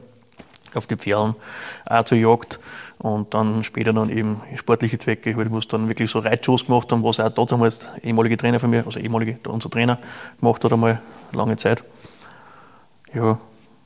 Es ist wieder so, ich meine, äh, jeder, also es gibt mehrere Bogenklassen, also die, die, die, die primitivste ist eben die, der Primbogen, ja, der Haselnussstecker, wie man schon sagt. Ja. Der unterscheidet sich zum Langbogen inwiefern? Äh, Im Endeffekt Langbogen hat schon ein wenig Bearbeitung drinnen. Das heißt, du hast da teilweise Glasbelegungen drinnen und ähm, andere Materialien wie Holz, sagen wir so. Und ähm, der Primbogen ist halt wirklich ähm, ein Holzbogen aus einem, meist, wie gesagt, ein Einteiler, mhm. ja, also nicht meist, ist ein Einteiler, ja. Äh, Sehne drauf und ja, das heißt, du gehst an einen Bogenbauer deines Vertrauens, ja, und der sucht sich da ein Stück Holz raus und dann fangen der Schnitzen an und so kann man sich in etwa vorstellen. Das ist eben der Primbogen. Ja, und jeder Bogenbauer hat jetzt ein gewisses Etwas, was in den Bogen reinlegt. Ja, und somit, wie gesagt, fühlt sich ja jeder Bogen irgendwie anders da. Es ist ja generell, wie gesagt, auch nicht nur bei den Primbögen so, es ist auch generell bei den Holzbögen immer so, dass halt die, die Custom-Bögen, also sprich, die was wirklich von Hand gemacht werden, ähm, wenn man sich für solche Sachen interessiert, dass man wirklich sagt, den muss man, bevor man es kauft, einmal in der Hand haben. Und mhm. passt, die Griff, also passt der Griff, liegt einmal in der Hand, ähm, kann ich mit denen irgendwie umgehen, wie schießt er sich, mhm. Vibrationen her und und und. Also das generell, wie gesagt, alles, was im ähm, Holzgeschichten äh, sind. Ja, Holz ist halt ein lebendiges Material. Genau. Ja. Und alles, was dann eher, wie gesagt, wieder Richtung Plank geht, also Metallgeschichten mhm. oder auch sogar Compound. Ja. Das sind ja Industriebögen, ja, Fräsbögen, also gefräst da ist jeder, also jeder Bogen wieder andere. Mhm. Äh, also wenn du dieselbe Serie hast, das völlig wurscht, ob du den von den Geschäften nimmst oder den anderen. Bei den Holzbögen ist es wirklich, wirklich so, das, das, du musst allein vom Griff her, jeder Bogenbauer, wie gesagt, mhm. äh, macht das irgendwie anders, individuell, mhm. auch auf die. Das heißt, wenn du eine längere Zeit schon geschossen hast und du weißt, was du willst, gehst da zum Bogenbauer und lässt dir für die persönlich den Bogen anfertigen, deiner mhm. Träume. Ja. Und natürlich, jede Bogenglas hat auch sein Reit. Ja, ist ja ganz klar. Ich meine, für jeden passt nicht das Gleiche. Und Bogensport ist sehr vielfältig. Ja, und wie gesagt, für jeden Topf gibt es eine Decke. Genauso ist es auch beim Bogensport. Weil du vorhin gemeint hast, wenn du das oder die Bogenglas äh, schießen willst, würdest du denen empfehlen, dort, dort, dort hinzugehen? Gibt es irgendwie was, wo du rausgefunden hast, okay, im Sinne von, wann du eher, wie soll ich sagen, würdest du von Haus aus irgendwelche Leute irgendeinen Bogen raten aufgrund weiß was halten oder, oder, oder, einfach ist das eine intuitive Geschichte, du sagst, okay? Ähm, nein, so. ich sage mal so, ähm, es gibt in, in unserem Umkreis sage ich, mehrere Vereine, was aber hauptsächlich traditionelle Vereine sind. Ja. Und ähm, traditionell heißt im Endeffekt, das sind eher 3D-Geschichten, das heißt, und eher Blankbogen, ja, wenn man schon für die Metallwelt redet, aber trotzdem eher noch Holzbögen. Ja. Und im ähm, 3D-Schießen wie gesagt, ist eben das verbreitetste, verbreiteteste was halt momentan ein wenig äh, in die Vereine rund um und um, überall, wie gesagt, immer angeboten wird. Ja. Mhm. Dementsprechend sind auch die Kurse ausgelegt und und und. Wenn ich jetzt sage, okay, es, es kommt jetzt einer, der möchte jetzt Bogenschießen lernen oder mal lernen oder mal anschauen oder sonstiges, ja, ähm, grundsätzlich ist es so, also anfangen tut man eh mit, meist mit einem Schulbogen. Ja. Das ist ja das, was du kriegst, wenn du zum Beispiel zu einem Parcours hingehst. Also Holzbogen mit Wurform, also ein Zweiteiler, ja. ist aber auch, wie gesagt, der Fräsbogen. Und je nachdem, wie gesagt, wie du dann das forcieren willst, ja, oder willst du eher zur Scheibe tendieren ja, oder eher mehr auf 3D. Ja. Das heißt, du, du, richtest es eher auf das Ziel aus und nicht genau. auf das, was du. Genau, also nicht unbedingt auf Bogenglas selber, sondern eher, wie gesagt, ist eher mehr 3D spannend für die. Mhm. 3D ist natürlich super, du bewegst den Wald, du bist immer, wie gesagt, am, am mhm. Gehen und hin und her, meistens in einer Gruppe, mhm. meistens, ja, relativ. Ähm, auf der Scheibe, wie gesagt, ist es halt so, du brauchst auch ein wenig Disziplin, weil du stehst immer am selben Pfleg und du hast deine 100, 200 Pfeile, keine Ahnung was, immer vom selben, selben Pfleg in dasselbe Ziel. Ja. Du machst eine 100% repetitive Geschichte. genau. Am besten immer gleich bleiben. Immer gleich, genau. Und immer optimierter. Genau. Ja, es gibt aber auch Parcours, wie zum Beispiel, wenn man nicht täuscht, war das in Nussbach, heißt das Nussbach oder Nussdorf? Mhm. Kremster Nussbach, ja. Nussbach, ja. Der auch einen sogenannten Kombinationsfeldparcours hat, wo mhm. dann auch Scheiben mitunter genau. äh, neben die 3D-Viecher sind. Äh, ja, ähm, das sind die sogenannten Feldparcours, ja. Da haben eben die äh, eben so Auflagen, also um, meistens schwarz-gelbe Auflagen, ja. Mhm. nicht so bekannt, wie gesagt, die rot, blau, gelb wie man es sonst kennt. Ja. Wird aber hauptsächlich, wie gesagt, eben vor die moderneren Bögen geschossen mhm. im Compound. Also mhm. vor wirklich Compound, sage ich mal. Ähm, sicher, Blankbogen ist natürlich auch ein Thema, also mit Abgriff natürlich. Mhm. Also wenn man wirklich Blankbogen äh, schießt oder richtig Blankbogen schießen möchte, dann, wenn du in der Klasse auch was weiterbringen willst oder konkurrenzfähig sein willst und Turniere schießen willst, da musst du dich eben mit dem Sehne-und-Abgriff äh, beschäftigen. Ja. Das heißt, du rutschst an der Sehne auf und an und je nachdem, wie weit unten oder oben du bist, so weit geht dann der Pfeil. Das heißt, du hast auch in irgendeiner Form eben ein Zielsystem. Ja. Ähm, dann natürlich sind solche Parcours, Feldparcours, habe ich gesagt, eben interessant. Ja. Mhm. Und alles, was halt dann auch eben gegen Visierbögen sind, sage ich mal. Aber der traditionelle 3D-Parcours, äh, Begeher, hat mit einem Feldparcours auch relativ wenig angefangen. Mhm. Das heißt, klassischerweise für 3D-Viecher mhm. sagen wir, nehmen einen Bogen ohne Visier, wir nehmen einfach nur den Bogen, also im Prinzip einen Blankbogen und das war's, oder Langbogen oder, mhm. oder einen Primbogen und fertig. Ich meine, ich darf zum Beispiel jeden Roden, zum Beispiel gerade im Winter, wenn es eine Halle gibt, äh, auch wenn er 3D schießt, eben seine Grundtechnik ja, an einer Scheibe mhm. zu festigen. Ja, eine Scheibe, wie gesagt, ist geduldig und du musst immer wieder, also wenn die Scheiben zeigt dir halt, ob du einen Scheiß machst oder nicht, sagen wir mal so. ja. Und im Endeffekt, das macht sicher auch Sinn, dass du sagst, okay, äh, auch im Winter immer, wie gesagt, wenig im Training bleiben und du stößt dort wirklich dann eben in Talle auf Scheiben, wie gesagt, und trainierst eben Technik zum Beispiel. Ja. Und äh, immer die Wiederholbarkeit, weil wenn du im Gelände stehst, ähm, ist natürlich klar, der Stand ist immer, wenn, ist nicht derselbe wie in der Halle. Du stehst immer irgendwie wenn in der Böschung, in der Gestecken mhm. am Steuer oder was da geil was. Ja.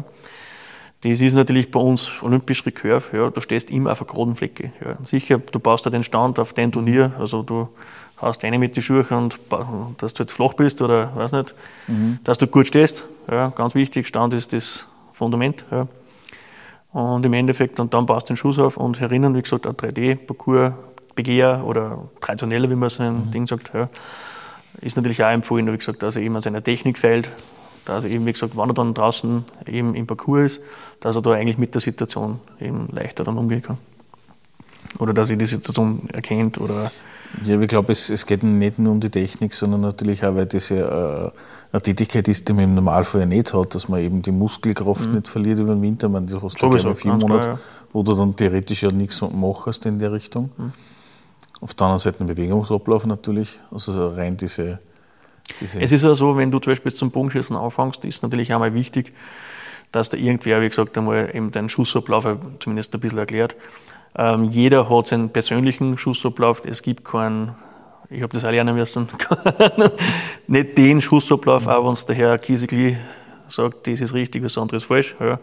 Aber jeder ist individuell zusammengestoppelt, der hat einen anderen Körperbau, andere Muskeln, anderen äh, Anatomie, was da geil was. Ja. Mhm. Und du musst halt das, was dein Körper bietet, musst eben, wie gesagt, immer einen Bogen umsetzen. Ja. Und wenn du dann die Schulter mal mitgeht, ja, oder keine Ahnung, wie ich sagen soll, auf jeden Fall, es ist halt wirklich individuell, aber die, die Grundzüge von, von, von, der Technik oder von Schussablauf, sage ich mal, mhm. das gehört einmal an jeden ein wenig einmal beibracht. Ja. Mhm. Äh, zumindest, wie gesagt, dass er ähm, dass er sich nicht wehtut. Mhm. Also im Endeffekt, dass er halt körperlich, wie gesagt, nicht gleich sagt, okay, jetzt habe ich Schulterweh und das kann ich wieder aufhören. Mhm. Mhm. Hast du, weil du gerade gesagt hast, anatomische Einschränkungen oder ähnliches, das heißt aber grundsätzlich kann eigentlich aber jeder Bogen schießen? Ja, ja, sehr ganz klar. Mhm. Das heißt, Kinder natürlich auch, aber da sollte man eine gewisse äh, Reife, glaube ich, voraussetzen, körperlich mhm. genauso wie äh, geistig genau. natürlich, wenn. Ja, ich meine, meine Tochter, wie gesagt, die ist jetzt sieben Jahre und hin und wieder gehen wir auf einen Parcours. Einfach spaßmäßig und äh, man anders schießen können, schon in einem gewissen Rahmen. Aber jetzt, dass du jetzt sagst, dass du wirklich sagst, du fängst mit einem Training an oder dass er eben, so wie du sagst, bei uns Faustbetraining, Fußbetraining oder keine Ahnung was, hätte ich schon gesagt, also zwischen 10, 12 Jahren hätte ich mal gesagt. Was ich einmal gesehen habe, da, also die Halle ist ja drunter bei, wo wir jetzt gerade sind, ein Shop und außer bei gibt es dann so einen Kleinschusszplatz, bevor die Parcours da anfangen. Und da habe ich vor ein paar Jahren war das einmal eine wirklich, wirklich, wie sagt man da, zielgerichtete, äh, aufgeweckte junge Dame gesehen. Ich würde sagen, die war sieben oder acht Jahre waren überhaupt. Und die hat mehr Reife auf dem Einschussplatz gezeigt und Rücksichtnahme auf alle anderen, als wie die Erwachsenen, die miteinander gestanden sind. das gibt es, ja. Ja, also das, das war schon ein Ding, ja. Ja, das heißt, im Endeffekt, das einzige Voraussetzung, die ich eigentlich habe, ist das, dass ich am Bogen halten kann, mit einer Hand den aufziehen kann oder mit zwei Händen, je nachdem. Ob es aufs Radikalste ist, kann im Prinzip eigentlich jeder schießen. Ähm, grundsätzlich schon. Wichtig ist auch, wie gesagt, also wenn du jetzt einen Parcours gehst oder das erste Mal Bogenschießen gehst, mhm. dann ist es meistens so, du kommst in einen Verein oder in ein ja, dorthin, wo es halt der, den Verleih gibt. Mhm. Ähm, die geben dir irgendwelche Bögen in die ziehst du ein paar Mal auf, wie gesagt, ob du da ziehen magst überhaupt, dann kriegst du meistens eine Einschulung, wie gesagt, und dann bist du eigentlich schon am Parcours. Mhm. Hat grundsätzlich jetzt mit Bogenschießen sehr ganz klar, man hat Fun-Faktor, das ist immer das mhm. Wichtigste, generell bei jedem Sport, also das ist eigentlich der mhm. Spaßfaktor, musst du sagen, weil wenn du das mit Frust machst, machst du es nicht lang.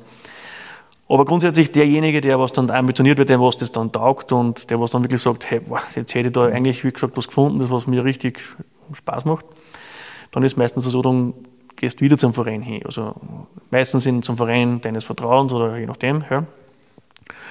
Und dann kommt irgendwann einmal der Punkt, also optimalerweise war es natürlich so, dass du vielleicht einen Bogen dir ausleihen kannst, ja, wo du deine Urformstärke, wie gesagt, eben dein Können anpasst. Ja. Mhm Äh, meistens ist es so, gerade wenn du anfängst, bei mir war es leider dasselbe, ja, obwohl ich mich schon ein wenig informiert habe, ich habe auch für einen starken Bogen gekauft. Ja. Aber ich habe dann gesagt, wenn ich jetzt wirklich das und das trainiere, dann habe ich es dort unter Kontrolle. Grundsätzlich war es auch so, ja. Aber es hat nicht jeder, wie gesagt, fünf, sechs Mal die Woche Zeit gehabt zum Trainieren. Und ich habe halt dort einmal das Feuer gelegt oder was man gesagt, mhm. Blut gelegt und habe das wirklich dann durchgezogen. Auch, gell. Aber du sprichst gerade was ganz was Wichtiges an, weil man sieht es des Öfteren, wo halt, also man, wenn du halt in den Verleih gehst, dass halt dann die Leute an den Bogen ziehen und du denkst dir, ja, zweimal, dreimal, vielleicht zehnmal zieht dann oder sie mhm. und dann ist es eh schon vorbei. Lieber einen leichten Bogen nehmen und werfen genau, dafür den ganzen Parcours schaffen. Ja. Den ganzen Parcours schaffen, weil was man nämlich nicht vergessen darf, ist das, die Anzahl der Tiere sind meistens zwischen, also der Ziele sind zwischen 20 und 30. Und wenn ich jetzt Hausnummer drei Pfeile pro Ziel schießen darf, bis ich getroffen habe, im Normalfall ist es eine Regelung, manchmal kriege ich sogar fünf Pfeile, das heißt, man überfordert sich eh meistens gleich mal, mhm. dass man dann fünf Pfeile pro Ziel angibt, dann schießt man nur zwei, drei passen, also sprich, man entleert den Köcher hoffentlich an der Wand oder am Pfeilfang oder je nachdem. Äh, dann schießt man damit unter dann gleich mal so bis zu 200 Schuss und 200 Mal dann einen zu starken Bogen ziehen, das geht nicht aufs Kreuz, sondern das. Es ist für einen Aufhänger absolut, äh, ja, demotivierend dann, wie gesagt, du kannst mitten im Kurs stehst und du magst das Ding nicht mehr dazu. Ja.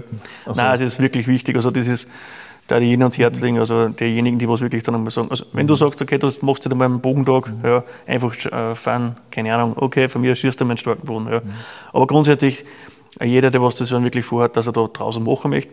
Auch für Technikübungen ist es immer schlecht, wenn du einen starken Bogen hast. Mhm. Weil die Technik einfach unsauber ist. Und du lernst da von Anfang an vielleicht irgendeinen Schmorne. Ja, und du verkrampfst da massiv. Genau. Also im Endeffekt, und da ist es oft super, wenn du eben einen Verein hast, wo es eben Leihgeräte gibt, wo du zum Beispiel das vielleicht am Anfang sogar ausleichen kannst und dann auch verschiedene Stärken dann immer zu deinem Trainingszustand ähm, eben dann ähm, schießen kannst, mhm. darfst bis dann eigentlich dann bei deinem eigenen Bogen angelangt bist. Ja dass du mal sagst, okay, jetzt habe ich schon eine gewisse äh, Grundtechnik oder Grundmuskulatur oder sonstiges. Ja. Und ähm, je nachdem, welcher Bogenklasse du wieder willst, ja, zum Beispiel, ich habe mich halt dann für meinen Blankbogen, also Metall, äh, Metallbogen mhm. entschieden. Da ist natürlich dann auch möglich, dass du anhand der Dillerschrauben, also der Wurfarmschrauben, sage ich mal, kannst du den Bogen ein bisschen verändern in der, im Wurfgewicht. Ja. Das heißt, der Bogen wächst bis zu einem gewissen Grad. Genau, der wächst ein bisschen mit. Ja, einen gewissen Prozentsatz kannst du, wie gesagt, eben auf für runter dran. Mhm. Ja. Und wenn man das auch ein bisschen berücksichtigt, wie gesagt, dann hast du eigentlich, sage ich mal, ja, die ersten zwei Jahre, kannst, oh nein, okay, je nachdem, was du, wie du es dann forcierst. Mhm. Ja. Also wenn du zuerst, wie gesagt, eben Leihmaterial hast, ein halbes Jahr, sage ich mal, und dann eben deinen eigenen Bogen, dann hast du mhm. eigentlich, sage ich mal, ja, anderthalb, zwei Jahre mal eine Ruhe. Mhm bis du dann wirklich auf dein Wunschgewicht bist oder egal was du erreichen willst oder willst Turnier schießen willst, oder was du willst, du musst eine gewisse Distanzen musst du schaffen dem Bogen. Ja. Äh, ist natürlich halt nicht immer mit der Bogenstärke, also man kann ja wie gesagt eben im Material Pfeile leicht, schwer, dick, dünn, keine Ahnung, ja, wenn kompensieren. Und, aber wichtig ist immer, wie gesagt, dass du halt das äh, Sportgerät Bogen ja, immer Dementsprechend, wenn du sagst, okay, auf einem Turnier hast du 144 Pfeile zum Schießen, dann musst du mindestens zweimal aus, 200 Mal ausziehen können. Ja. Weil du musst ja die Pfeile kontrollieren und du sollst den Bogen kontrollieren und nicht den Bogen dich. Ja.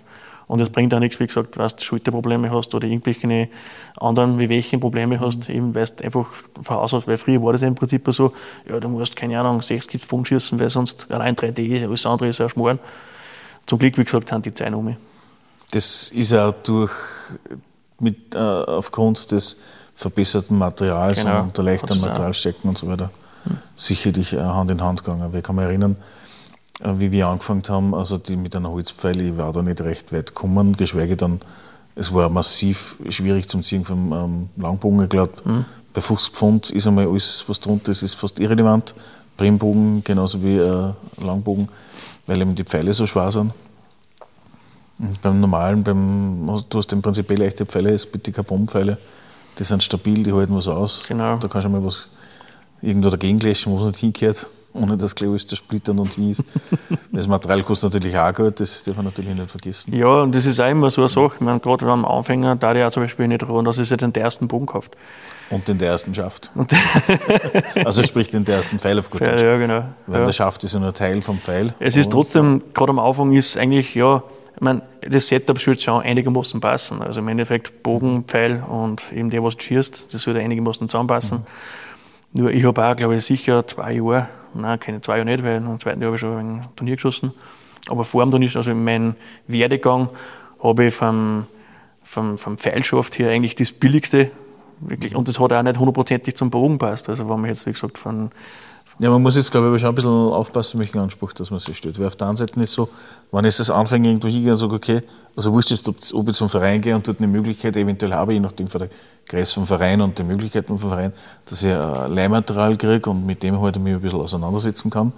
Oder halt in einen Shop gehe und sage, okay, ich bin Anfänger, ich hätte gerne so ein, so ein Set, das aufeinander abgestimmt ist dann muss ich auch ein bisschen aufpassen, was das bedeutet. Nein, nein, das ist schon klar. Ich, ich rede jetzt nicht, also das, das, das Bogensetup sollte natürlich zusammenpassen. Das ist überhaupt kein Thema nicht. Also, ich meine, du kannst jetzt, wie gesagt, bei einem Schulbogen oder bei einem äh, Anfängerbogen, ja, wenn man jetzt für das Beinwert, also für die Durchbiegung vom Pfeil, also was halt, wie gesagt, eben, wie du den Pfeilschaft eben sortierst und zum Bogen schaut, mhm. äh, es ist völlig wurscht, ob du jetzt zum Beispiel sagst, okay, du hast jetzt nur Hausnummer gesagt, du hast jetzt äh, 35 Pfund auf, dem, auf die Finger, ja. Mhm. Nehme ich jetzt einen 500er, einen 600er, einen 700er, werden alle drei einige Musten fliegen. Ähm, je nachdem, wie du dann wegen zusammenbaust oder sonstiges. Wenn du mal, wie gesagt, gewisse Technik oder gewisse Fertigkeiten eben hast, ja, dann wirst du auch dem Material dann eben einstellen lernen ja, mhm. und ganz wichtiger ausschießen lernen. Und analysieren lernen. Und analysieren, genau, ist jetzt, wie gesagt, bin das ich, ist das der Bogen, ist das der Pfeil oder was der Geil was. Ja. Und dann, wie gesagt, drehen sie eh der Spreizen, die, die Weizen, also die Sprüh vom Weizen, so würde ich sagen. äh, am Anfang bringt das überhaupt nichts, sage ich mal, dass du sagst, okay, nein, ich, ich kaufe mir jetzt den ersten Bogen, den ersten Pfeil und dann schieße ich wie Gott. Das ist absolut, das sind Perlen für die Säue. Es ist viel wichtiger am Anfang, wie gesagt, eben vielleicht, dass der Pfeil nicht so hundertprozentig zum Bogen passt, aber wichtig, dass du einfach die Technik beherrschst. Eh, dass du den Bogen so ausziehen kannst oder je nachdem, wie du die Bogenklasse ja. eben. Äh, aber andersherum, wenn vorgibt. du sagst, okay, gut, du würdest jetzt äh, auf nicht ein Einsteigersystem nehmen, sondern einen vernünftigen Bogen gleich einmal, der von einem fachkundigen Menschen, der mal so richtig zusammengestellt ist für die, dann wirst du am Anfang gegenüber anderen vielleicht leichter tun, weil das Material schon von sich aus eher fehlerverzeihender ist als wie anders. Das kann schon sein, ja, das stimmt. Mhm. Es ist ja immer vielleicht eine, äh, eine Frage des Geldbeutels ja, oder was man, wie gesagt, für was ausgeben will, ja. ja was man vielleicht noch nicht weiß, ob man es weitermacht oder nicht. Man muss ja die Frage auch sagen, okay, vielleicht hat man jetzt gerade einmal äh, die Wut bissen und sagt, ich möchte das jetzt machen und dann halb so später interessiert es mehr und hast einen Haufen Geld ausgegeben für das. Ja. ja. Aber ähm, diejenigen, die was dabei bleiben, die, die, die wachsen auch mit Material. Zum Beispiel mhm. mein erster Bogen eben haben wir damals gekauft in Stoneface. Mhm. Äh, es war sicher kein schlechter Bogen, also wird heute noch benutzt, weil die, meine Freunde haben gesagt, schießt dann immer noch. Ja. Natürlich mit leichter Wurfform. Leichtere, als was du drauf gehabt hast. Ja, genau, ja. Äh, aber natürlich, ähm, sie schießt halt maximal zwei, dreimal im Jahr. Und ich habe damals, wie gesagt, eben wirklich fast fünf, sechs Mal in der Woche geschossen. Mhm. Und ich weiß auch noch, wie ich meinen Bogen gekauft habe, hat er mir auch andere Mittelteile gezeigt, also hochpreisige Mittelteile. Und ich habe gesagt, Wahnsinn, aber es bringt einfach nichts. Ja. Mhm. Und wie dann die Fertigkeiten da gewesen, das Können da gewesen ist, dann wächst man, dann weiß man, was will man eigentlich, ja, und in welche Richtung geht's, äh, wie wird der Bogen aufgebaut, also in welche Stilrichtung geht's dann, ja. Und dann, wie gesagt, weiß man dann auch im Prinzip, okay, die Richtung sollte gehen, und ich möchte dann den Bogen, ja, oder so. Kurze Zwischenfrage, wie viele Bögen befinden Sie jetzt bei dir im Haushalt? Wie viele Bögen? Eins, zwei, drei, Fünf Bögen. Nein, ja, fünf Bögen. Das heißt im Endeffekt fast dieselbe Anzahl, was du an Gitarren hast, hast du an Bögen. Genau. ich habe nie einen Bogen verkauft, muss ich auch sagen. Also ich habe mir trotzdem mal, ähm, wie soll ich das jetzt erklären? Der erste Bogen eben, der war ganz klar, den kauft man sich eben, ja. Der nächste Bogen, den habe ich mehr oder weniger gesponsert gekriegt. Also was heißt gesponsert? Im Endeffekt ist es so gewesen, nachdem ich Herr Robendorf in Breitenstein im äh, Olympic Recurve geschossen habe und mhm. denen hat das eigentlich getaugt und sie wollten das auch ein bisschen forcieren ja, und vielleicht dass sie Leute herschicken können und sagen, hey, was der schießt das, zeige ich das. Ja. Mhm. Dafür, wie gesagt, haben sie mich da zum Beispiel beim Bogen unterstützt, die haben mir den, den Bogen zum Einkaufspreis gegeben und eigentlich ein ganzes Bogenset, wenn wir ganz ehrlich sind. Mhm. Ja. Und es hat da damals einen bestimmten Bogen gegeben, das war das Maß aller Dinge, ja, weil es eben, wie gesagt, ich habe immer, wie gesagt, mit, mit, ähm, mit Videos trainiert für die Pros. Mhm. Was schießen die, was haben die? Und da hat es eine bestimmte Marken gegeben und natürlich willst du sowas auch schießen. Ja. Und somit warst du ein bisschen vorbelastet, ja, und dann hast du gesagt, okay, der Bogen soll es eigentlich sein, ja. Mhm. Und der ist dann im Prinzip geworden. Welch ein Wunder. genau, ja. Und im Endeffekt bin ich der Marken eigentlich treu mhm. Und ja, ähm, und wie gesagt, das war damals eben der Bogen, weil es auch von der Geometrie her ganz was anderes, es war eigentlich eine neue, ähm, wie man das Bogenschießen, also wie man das Rad neu erfindet, mhm. mit den ganzen Wurfarmtaschen neu aufgenommen, das Formularsystem und und und. Das war damals eben das Highlight. Ja. Mhm. Und ich wollte ihm schießen, weil ihm ein paar Leute gesagt haben, das System, also das Setup, äh, ich habe immer ein 27er Mittelteil, weil normalerweise sind Standard die 25 Zoll Mittelteil, ich habe ein 27er Mittelteil mit einem Medium Wurfarm geschossen, was du alle nicht machst, ja, dass ich ihm auf das 68er System, na plötzlich auf das auf 70 zurückkomme, ja, äh, ein bisschen giftig, ja, und du musst schon relativ sauber schießen, wie gesagt, weil es eben, ja, äh, nicht so fehlerverzeihend ist, wie gesagt, aber ich habe gesagt, ich schaffe das, ich mache das und mhm habe den auch gern geschossen, war ein super Bogen. Mhm. Und mit denen habe ich dann eigentlich auch relativ lang geschossen, muss man sagen. Dann habe ich ganze vier Jahre eigentlich gehabt. Und dann, 2018 glaube ich, ist ein Bogen rausgekommen, der was mich recht interessiert hat. Und habe ich gesagt, wenn einmal Geld überbleibt, wenn das einmal ist, weil meine ganzen, also die ganze, mein ganzes Setup war jetzt nicht hochpreisig, sage ich mal. Ich meine, es mhm. war das Mittelteil damals eben hochpreisig, was man da eben ähm, zum Einkaufspreis irgendwie gekriegt habe. Mhm. Aber die ganzen Anbauteile höchst, also mein Visier, meine Stabes, wie gesagt, das waren Standard, eher unterpreisige Geschichten. Und ich habe gesagt, wenn das einmal der Bogen ist, dann, wie gesagt, möchte ich dann wirklich eine Ausrüstung haben und dann haben wir eigentlich wirklich einen Bogen, also den Profipunkt zusammengestellt. Also, ja, das waren dann gegen dreieinhalb, knapp 4000 Euro, ja, was du mir liegen lassen hast. Mhm. Und den schieße ich hin. Und das, es gibt auch für mich momentan keinen anderen Bogen, der was ich mich hat, der was mich reizen darf oder sonstiges, weil eben das nicht kann ist. Mhm. Nur als Erklärung wegen ILF und so weiter und, und dem System. Das, was damit gemeint ist, ist das, wie die Wurfarm an den Mittelstickel montiert wird. Genau. Weil da gibt es ja unterschiedliche Themen. Das eine ist halt der klassische Geschraubte, was halt die Schulungsbögen haben, was man im Prinzip von früher noch kennt. Das ist einfach eine normale Rund. Also, wir reden jetzt von zweiteiligen Bögen, ja, ja, die was eben die Wurformel ähm, am Bogen irgendwie befestigt werden müssen. Ja. Und du hast ja gesagt, das Schraubsystem bei den Schulbögen. Ja. Und dann gibt es ja die Stecksysteme. Ja, und das, das sind ja dann die ILF oder Formula-Systeme bei einer gewissen Firma namens XY ist wurscht. Ja. Äh, das Thema ist halt nur das, dass bei dem Mann halt das eine Stiftel, wo es halt dann äh, aufliegt, ein bisschen genau. weiter hinten ist und beim anderen ein bisschen weiter vorne. Genau die Technik ist dasselbe. Und es hat halt damals eben, also wie bei vielen Sachen ist halt die Marketing, ja, ähm, große. ja, der eine macht das Tor runter, der andere macht es Ecker, genau. im Endeffekt ist es ein Tor und das war's. Aber ja. Kommen wir nochmal zurück, wenn, jetzt sagt, wenn man jetzt sagt, okay, gut, äh, ich würde gern schießen und so weiter, was brauche ich grundsätzlich, wenn wir jetzt einmal das mit dem Verein geklärt haben, oder wenn ich sage, okay, mir halt einfach jetzt einmal irgendwo hingehe und da gibt es einen Parcours, da gibt es einen Verleih, was für Material sollte ich bekommen oder was, um was für Material sollte ich mir umschauen?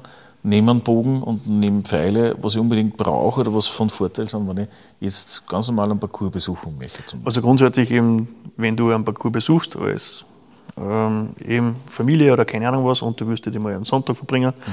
du wirst immer, wie gesagt, eben einen Bogen ja, meistens mhm. drei, vier, fünf Pfeile dazu. Ja. Ganz wichtig natürlich ist dann auch das, äh, das Tab, ja, das ist eben, oder der, der Handschuh, mit dem, was halt die Sehne gezogen wird. Wie gesagt, man will sich ja an der Zugkant nicht verletzen oder nicht weh oder sonstiges. Das ist so ein Lederstickel mhm. oder eben, wie gesagt, eben ein Lederhandschuh oder je nachdem welches Material. Ganz wichtig natürlich auch Armschutz, wenn man sich die, die Sehne, wie gesagt, ähm, immer am Unterarm hat, das ist auch nicht gerade blendend. Ja. Und was auch ganz wichtig ist, also meiner Meinung nach, das Allerwichtigste ist das, auch wenn du, wie gesagt, dort eben dann die Einschulung kriegst, ist auch wichtig, wie gesagt, die Verhaltensregeln. Sprich, ähm, wie verhalten wir sich in Wald und was nur wichtig ist, wie gesagt, ähm, ähm, wenn man im Bogen schießt, es ist nicht ganz ungefährlich, ja, es darf nie irgendwer vor dir stehen. Oder meine Geschoss wird immer von einer Linie und und und.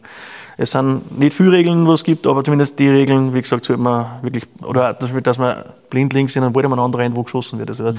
man folgt immer den Bogenparcoursweg, wenn man aussehen will, dann immer, wie gesagt, den Weg und man wartet, wann wer schießt und und und, man wartet das einfach ab. Das mhm. einfach quer durch den Wald rennen und das funktioniert nicht. Genauso im Scheibensport ist das auch so, man schießt immer auf einer Linie. Sobald einer einen Schritt vier macht, wird nicht mehr geschossen. Mhm. Fertig. Das sind, also wie gesagt, wenn das wer machen möchte, eben die Regeln sind zum Einhalten. Ja.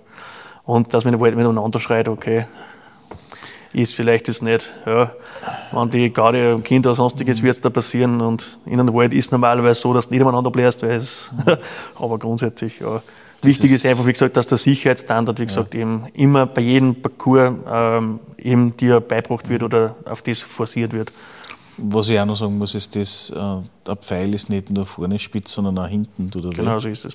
Speziell, wenn man in der Züge, also mhm. auch ganz wichtig, nicht immer auf das Ziel hinrennen äh, immer seitlich nähern vom Typ, weil du an den Pfeile dann siehst. Weil es kann wirklich mal einer stecken, ein großes Tier in Augenhäken oder was, oder in, dass du wirklich blöd anrennst. Und ja, haben wir auch hier schon in der Halle einmal erlebt, dass sowas passiert, wo man glaubt, jeder schaut und in dem Moment ist man unauf, äh, ist man halt einmal kurz unaufmerksam und dann hat man das Ding fast im Auge drinnen. Genau, das war natürlich nicht das Bessere. Ja, Nein, also wichtig ist wirklich immer, also auf Sicherheit einfach achten. Mhm wirklich nur down schießen, wenn man sich wirklich sicher ist, dass niemand vorne steht, dass nichts vorne ist, dass das Ziel frei ist. Ganz genau. Das ist einer der wichtigsten Punkte, das äh, wollte ich noch sagen. Wenn ich nicht sehe, wo ich hinschieße, wenn ich nicht abschätzen kann, dass irgendwas den Weg kreuzt, warum auch immer, dann lieber mal kurz warten und horchen und schauen, ob was kommt oder nicht kommt, bevor ich da einfach blindlings genau. schieße. Also derjenige, der was geschossen hat, ist immer für, den Pfeil, für seinen Pfeil verantwortlich, mhm. ob er jetzt schuld ist oder nicht, das ist völlig wurscht. Mhm. Man kann so viel vermeiden und zum Glück passiert relativ wenig im Bogensport, muss man auch dazu sagen. Aber natürlich kommt es immer wieder ein wenig vor und das kann man alles vermeiden, indem man sich eigentlich an die ganzen Geschichten mehr hält. Ja, die Sicherheitsregeln sind in den, im Normalfall eh bei jedem Parcours ausgehängt. Wurscht, ob das Und ähnlich, ich meine, wenn man schon mehrmals gegangen ist, dann weiß man es eigentlich ja. auch schon.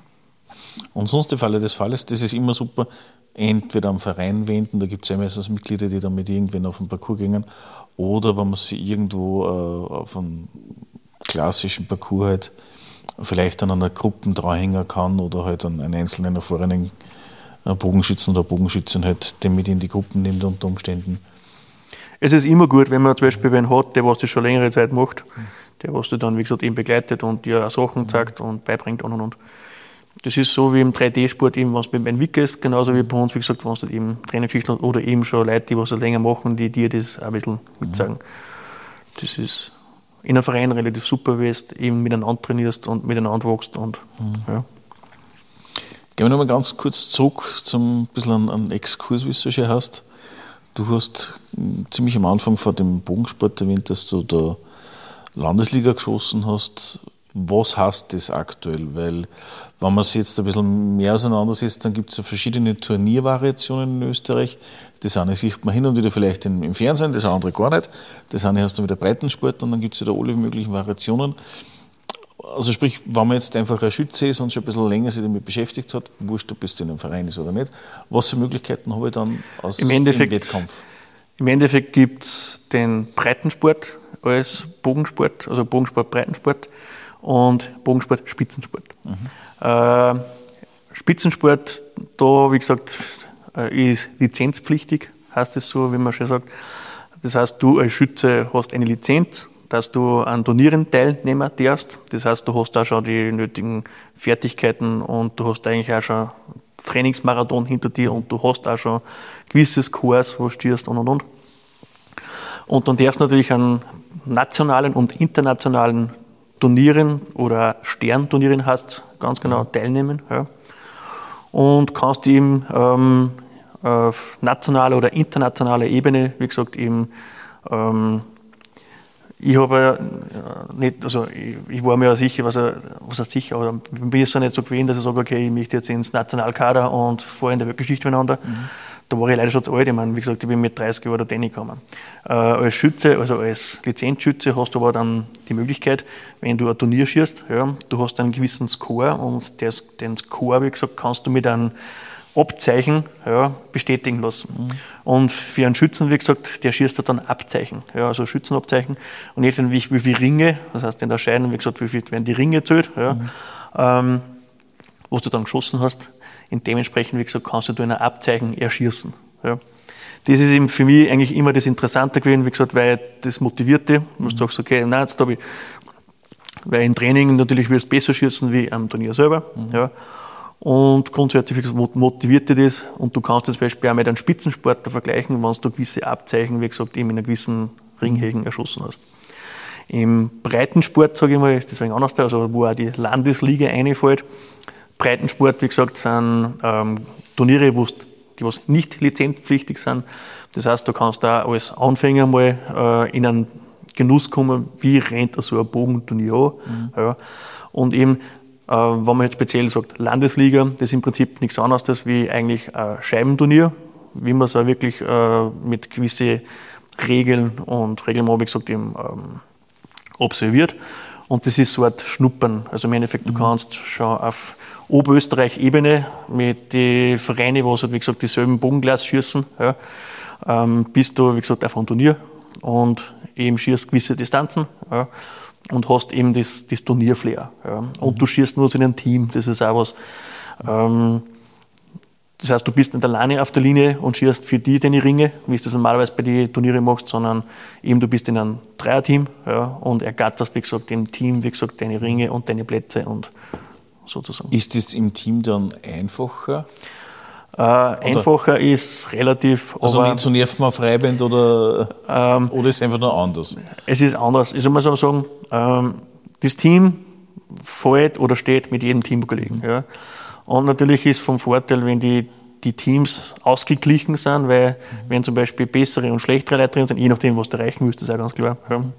Aber es gibt bei der Landesliga ja erste und zweite Gruppen. Ja, zweite Gruppen sind mehr die Anfänger, die was mhm. wirklich die blutigen Neichen sind, die was wirklich da einschnuppern möchten, taugt es taugt es nicht, die was äh, eher nicht um das Können geht, sondern eher mehr um das Darum. Mhm.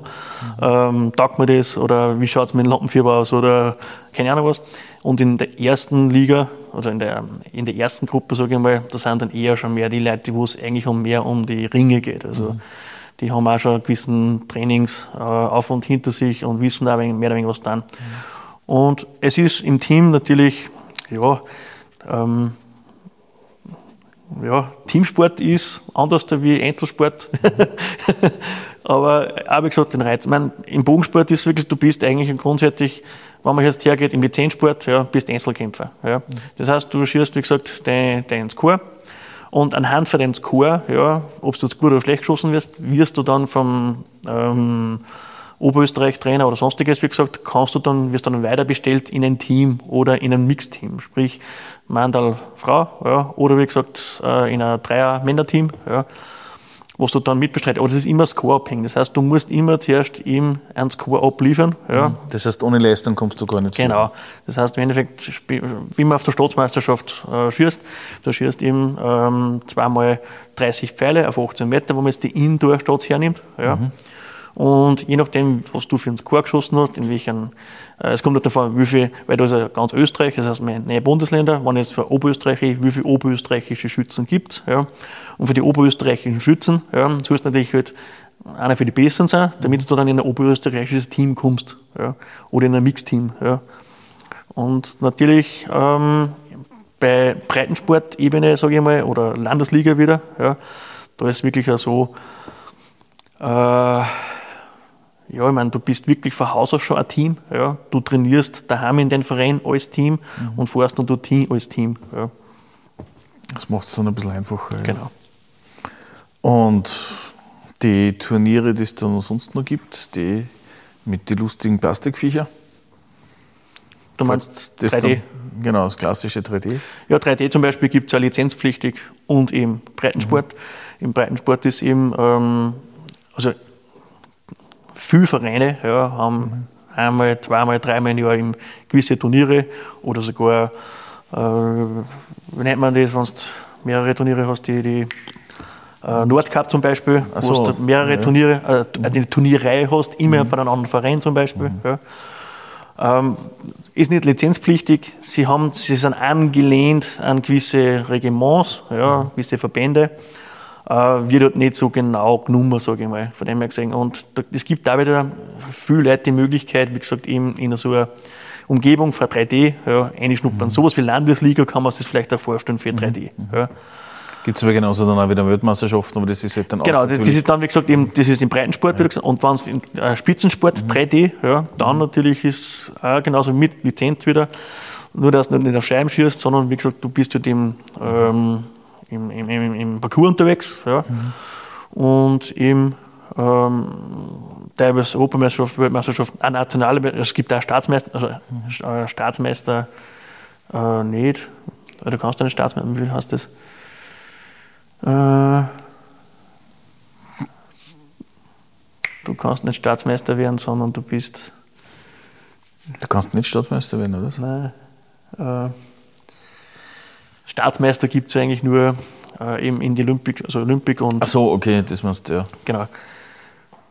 Du bist nachher dann österreichischer Meister, so heißt es. Okay, okay. Also das, was ich weiß, ist, dass es gibt die Weltmeisterschaft im 3D, es gibt die Europameisterschaft im 3D, das wechselt ja jedes Jahr oder alle zwei Jahre irgendwie so. Nein, ich glaube jedes Jahr oder sowas. Dann hast du die österreichische Meister, klar. Und es gibt natürlich dann auch noch die Bundeslandsmeisterschaft, wo du dann je nach Bundesland noch Meister sein kannst oder so unter Umständen. Die Landesmeisterschaft, ja. Das sind das Landesmeisterschaften. Und dann gibt es aber noch was, das ist dann eher so regional bezogen. Ich weiß zum Beispiel, dass es in Linz die Stadtmeisterschaften gibt mit den Limonistollen. Das heißt, wenn du ein Linzer bist in dem Sinn, oder Einzugsgebiet Linz, richtig, also wohnhaft, oder Adresse vom Verein oder beides oder so, da gibt es immer äh, gewisse Vorgabe, was halt der Verein, in dem Fall macht er den, das Magistrat aus Limonenstein. Dann gibt es auch den Stadtmeister. Dann bist du dann der Meister der Stadt Linz zum Beispiel. Ist, glaube ich, eher so eine, eine, Es eine glaube Linzer ich- Geschichte. Ich wollte gerade sagen, das ist eine Linzer Geschichte. Ich meine, ich weiß, für die, äh, also Deutschland draußen gibt es die Kreismeisterschaften.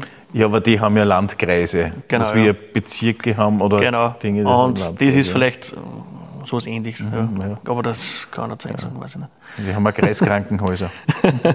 das sind so mehrere Städte, die was Ja, zusammen also, also das von Linz in Limone stehen hin und her. Also als Stadtmeister. Ja. Ist auch nicht lizenzpflichtig, von dem her gesagt, oder? Du Nein, musst, nicht Du lizenzpflichtig. musst nur Linzer. Genau, du musst Äh, nur Linzer sein. Also, genau. Du kannst das Fremde natürlich damit machen. Man, wir du hoffen alle, dass dann Wertterrasse. wieder kommt, weil es ist ja die letzten zwei Jahre, glaube ich, Hm. nichts gewesen, dank Corona. Aber das wird halt da kombiniert. Auf der einen Seite schießt du halt in einer alten Bunkeranlage, was ja für sich schon mal recht spannend ist, mit ganz eigenartigen Luftdruck und Luftfeuchtigkeit Ich habe es nie gemacht, ich weiß nicht. Also ich weiß, ich kenne es von Büdeln, von Erzählungen, von. Ey, du, du warst noch nie dort, oder was? Ich war noch nie dort. Also jetzt bin ich echt enttäuscht von dir. Nachdem ich ja drin, wie gesagt, wie Visier nicht recht schießen kann. Äh, ja, das stimmt. Nein, das geht schon mit Visier. Es gibt einige. Äh, aber wie gesagt, für mich zum Beispiel, nur von mir her gesehen, also ich habe das erste Mal Bogen geschossen ja, auf, ein, ja, auf einer Geburtstagsparty mehr oder weniger. Und das zweite war mit Hilfe von einem Arbeitskollegen, wo ich gesagt habe, ich würde mir das gerne mal anschauen. Und er hat gesagt, ja, kein Thema nicht, er nimmt mich mit und dann hat mir am nächsten Tag eingepackt und gesagt, Entschuldigung, es regnet, es gießt aus allen Wolken. Sagt, das ist kein Thema, wir schießen indoor. Ich meine nicht doch, dass man in eine Halle schießen kann, dass es überhaupt so etwas wie Halle gibt, wie wir es da jetzt da haben. Ja, und dann sind wir in Limonestuhlen gefahren.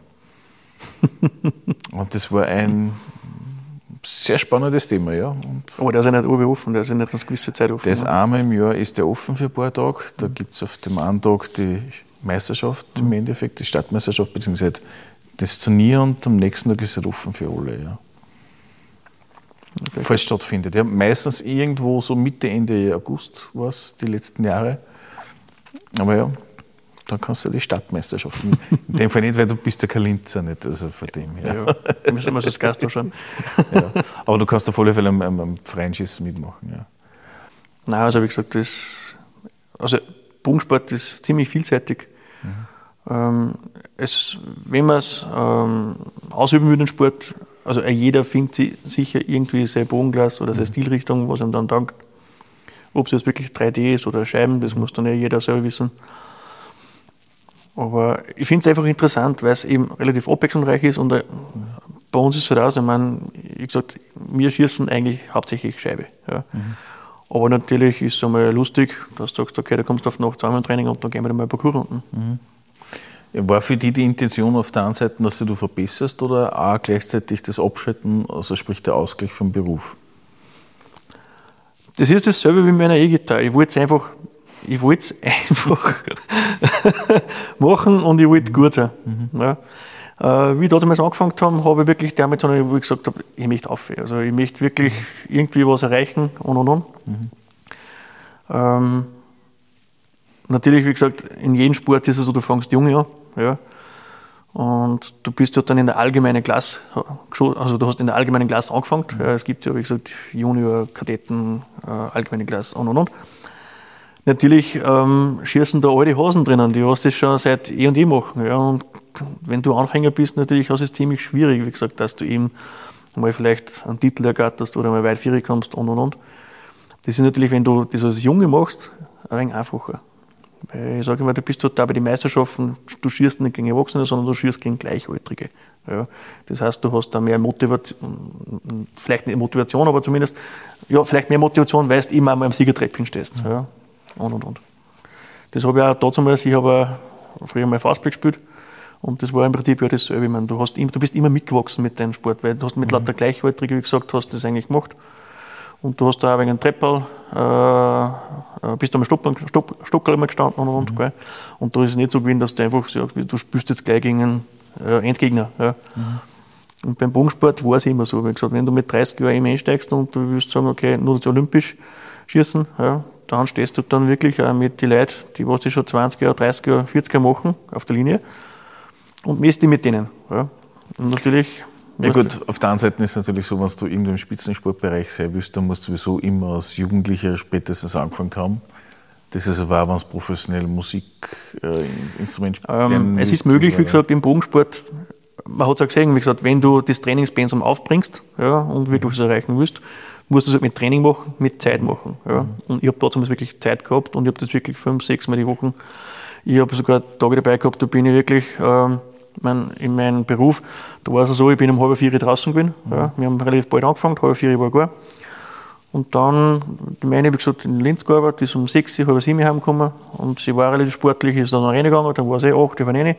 Und selber bist du halb vier daheim gewesen, fünf Uhr am Bogenplatz und bist dann auch zur selben Zeit, wie mhm. gesagt, wenn du ein paar Stunden geschossen hast, auch wieder daheim gewesen. Ja. Mhm. Und ich habe zum Teil auch Tage dabei gehabt, da bin ich wirklich 11, 12 in der Nacht nur in die Halle umgefahren und habe geschossen bis 2, 3, zum Beispiel auf einem freien Freitag. Ja. Mhm. Also von Donnerstag auf Freitag, Freitag, Freitag habe ich das oft gemacht. Ähm, konnte man jetzt momentan, also wie gefreut ist, alleine schießen gar nicht mehr. ja. Aber damals war es so und es hat auch Früchte getragen, sage ich mal. Also, eben, ich habe mir mal die ersten drei Abzeichen, wie gesagt, ich bin mir jetzt nicht ganz sicher, welche Ringe das genau sind, aber die ersten drei Abzeichen habe ich schon mal geschossen und es wird noch das vierte Jahr noch passen, irgendwann einmal. Mhm. Ähm, bin Landesmeister geworden einmal Mhm. Oder? Und wie gesagt, Staatsmeisterschaft Dritter war natürlich ein großes Highlight, weil du schießt, wie gesagt, eben dann wirklich auch gegen Kaderleute, mhm. also gegen die Endgegner. Ja. und das muss halt einfach wirklich alles passen. Also Bogenschießen ist eine viel Mentalgeschichte. Das ist jetzt nächste, was du sagst, viel machen sie immer das Oberkommen von Job, von keine Ahnung was. Ähm, ist Bogenschießen absolut genial. Also egal, ob es jetzt aus der Scheibe oder im 3D. Ja. Wichtig ist, dass du dann dein Ding machst, eben, dass du für dich was findest, dass du einfach abschalten kannst mhm. und und und. Sicher äh, genial. Und im Spitzensport eben ist es so, wenn du im Bogenschießen was erreichen willst, musst du mental was machen. Weil es bringt nichts, dass du Technik alles drauf hast, aber dann, wie gesagt, versagst einfach nur, weil du Lampenfieber kriegst oder was der Geil was und die reißt äh, her, das oder ich weiß auch nicht, was es sein kann. Ähm. Habe ich zum Beispiel äh, gehabt meiner Staatsmeisterschaft, wie ich eben Dritter gewesen bin, da ist so der Trainer, also wie er dann gemerkt hat, also normalerweise im Spitzensportbereich hast du immer, wie gesagt, eben einen Coach, der mhm. was auf dir, der was da Tipps gibt oder der was, wie gesagt, immer auf dich anspricht, der was dich gut kennt und und und. Das hast du auf nationaler Ebene nicht, sage ich mal. Aber je weiter, was du halt zum Endgegner kommst, ja, werden halt dann deine äh, Oberösterreich-Trainer, zum Beispiel gesagt, der, der Alex dann auf dich aufmerksam und dann weicht er mehr von dir. Und es funktioniert dann wirklich nur mehr so. Also im Endeffekt, mhm. weil der merkt, wie es da geht und steuert gegen, er gibt dir Ratschläge, Tipps oder sonstiges, die was du dann auch brauchst. Ja, weil du selber, wie gesagt, bist du in, in, den, in den Tunnel drinnen ja, und du verkrampfst oder sonstiges und der sieht das. Ja und hilft dann weiter. Ähm, ist wirklich auch vom Team selber, wie gesagt, auch wieder, also Coach und mhm. Schütze auch wieder äh, unbedingt, also ähm, ja, vom Vorteil, wie gesagt, wenn du hast, das zweite, der, was da dabei steht. Gibt es irgendeinen Tipp, wo du sagst, okay, gut, als Neuling bitte bei unbedingt beachten, wo du sagst, okay, wenn du das gewusst hast früher, jetzt leichter da oder ist was, was du an jeden Trainer suchen. also irgendwann suchen, der was dasselbe Glas schießt, der was dir einiges beibringen kann. Mhm. Ich habe mir das im Prinzip ja eigentlich, wie gesagt, wirklich selber gelernt durch Bücher, Videos, im Atrio TV auf YouTube zum Beispiel. Ähm, habe ich meine Idole, eben so Kaminski oder Brady Ellison, immer noch mein Idol im Bogensport. Ähm, was machen die oder wie machen die das? Habe mir Details äh, angeschaut und und und. Dann habe ich selber geschossen, habe mich gefilmt dabei, dann ähm, eben geschaut, was mache ich? Ja, warum schaut das nicht so aus wie bei denen und hin und her? Gell? Ähm, wichtig, wie gesagt, also einen Schuss aufbauen eben ist auch ganz wichtig, dass das irgendwann mal zeigt. Das fängt, wie gesagt, beim Stand an, geht dann weiter im ganzen Körper. Wie muss der Schuss äh, ablaufen? Wie muss man ziehen? Welche Muskelpartien soll man beanspruchen? Und, und, und. Ja. Das muss man alles trainieren. Es ist ja auch zum Beispiel so, also wie ich angefangen habe, du bist ja mit einem gewissen schon ein verkrampft oder, weiß nicht, nicht so gedehnt oder ähm, du wirst dann merken, zum Beispiel, je mehr was du tust oder mehr du schierst, ja, deine Muskulatur verändert sich. Du, du äh, vom Auszug her kommst weiter hinter, der Schulterbereich kommt weiter hinter, die, die, die, der Ellbogen, alles wie gesagt, geht dort irgendwann mal hin, wo du willst, was vorher undenkbar ist, weil du einfach verkürzt bist oder ich weiß nicht, wie ich sage ja. Was halt in jedem Sport so ist, sage ich mal, also ähm, jedem Sport brauchst du irgendwelche Muskeln oder sonstiges so hinterher, ja, und das, wie gesagt, ist eben am Bogensport dasselbe. Das heißt, der Schuss ähm, soll jetzt so ähm, absolviert werden, wie gesagt, dass eben das, das wenigste, also überhaupt kein äh, Risiko für deine Gesundheit ist. Also mhm. du sollst lang Bogen schießen können. Ja. Äh, wie gesagt, dass nicht alles mit der Schulter gezogen wird. Schulter, wie gesagt, also Schulterprobleme bei Bogenschützen ist relativ oft äh, Fall. Meistens auch, wie gesagt, wenn man halt auch das Falsche lernt oder auch zu starke Bögen schießt oder sowas in der Richtung. Auch, sehr äh, traurige Geschichte, sage ich mal. Bei mir war es leider Gottes auch ein Jahr Ausfall wegen Schulterproblemen, aber es war eine andere Geschichte gehabt. Da habe ich eben gesagt, mein Rosentraktor angedacht. habe dann aufgrund dessen auch meine Technik umstellen müssen, sage ich mal. Mhm. Ja. Aber ich habe für mich, wie gesagt, wieder gefunden, dass ich das eigentlich weitermachen habe können und und und. Weil es eben, ja, also, wenn der, der Sport einmal äh, in, im Bann hat, wie gesagt, fesselt, dann ist es schwierig, dass du dann wieder hinkommst.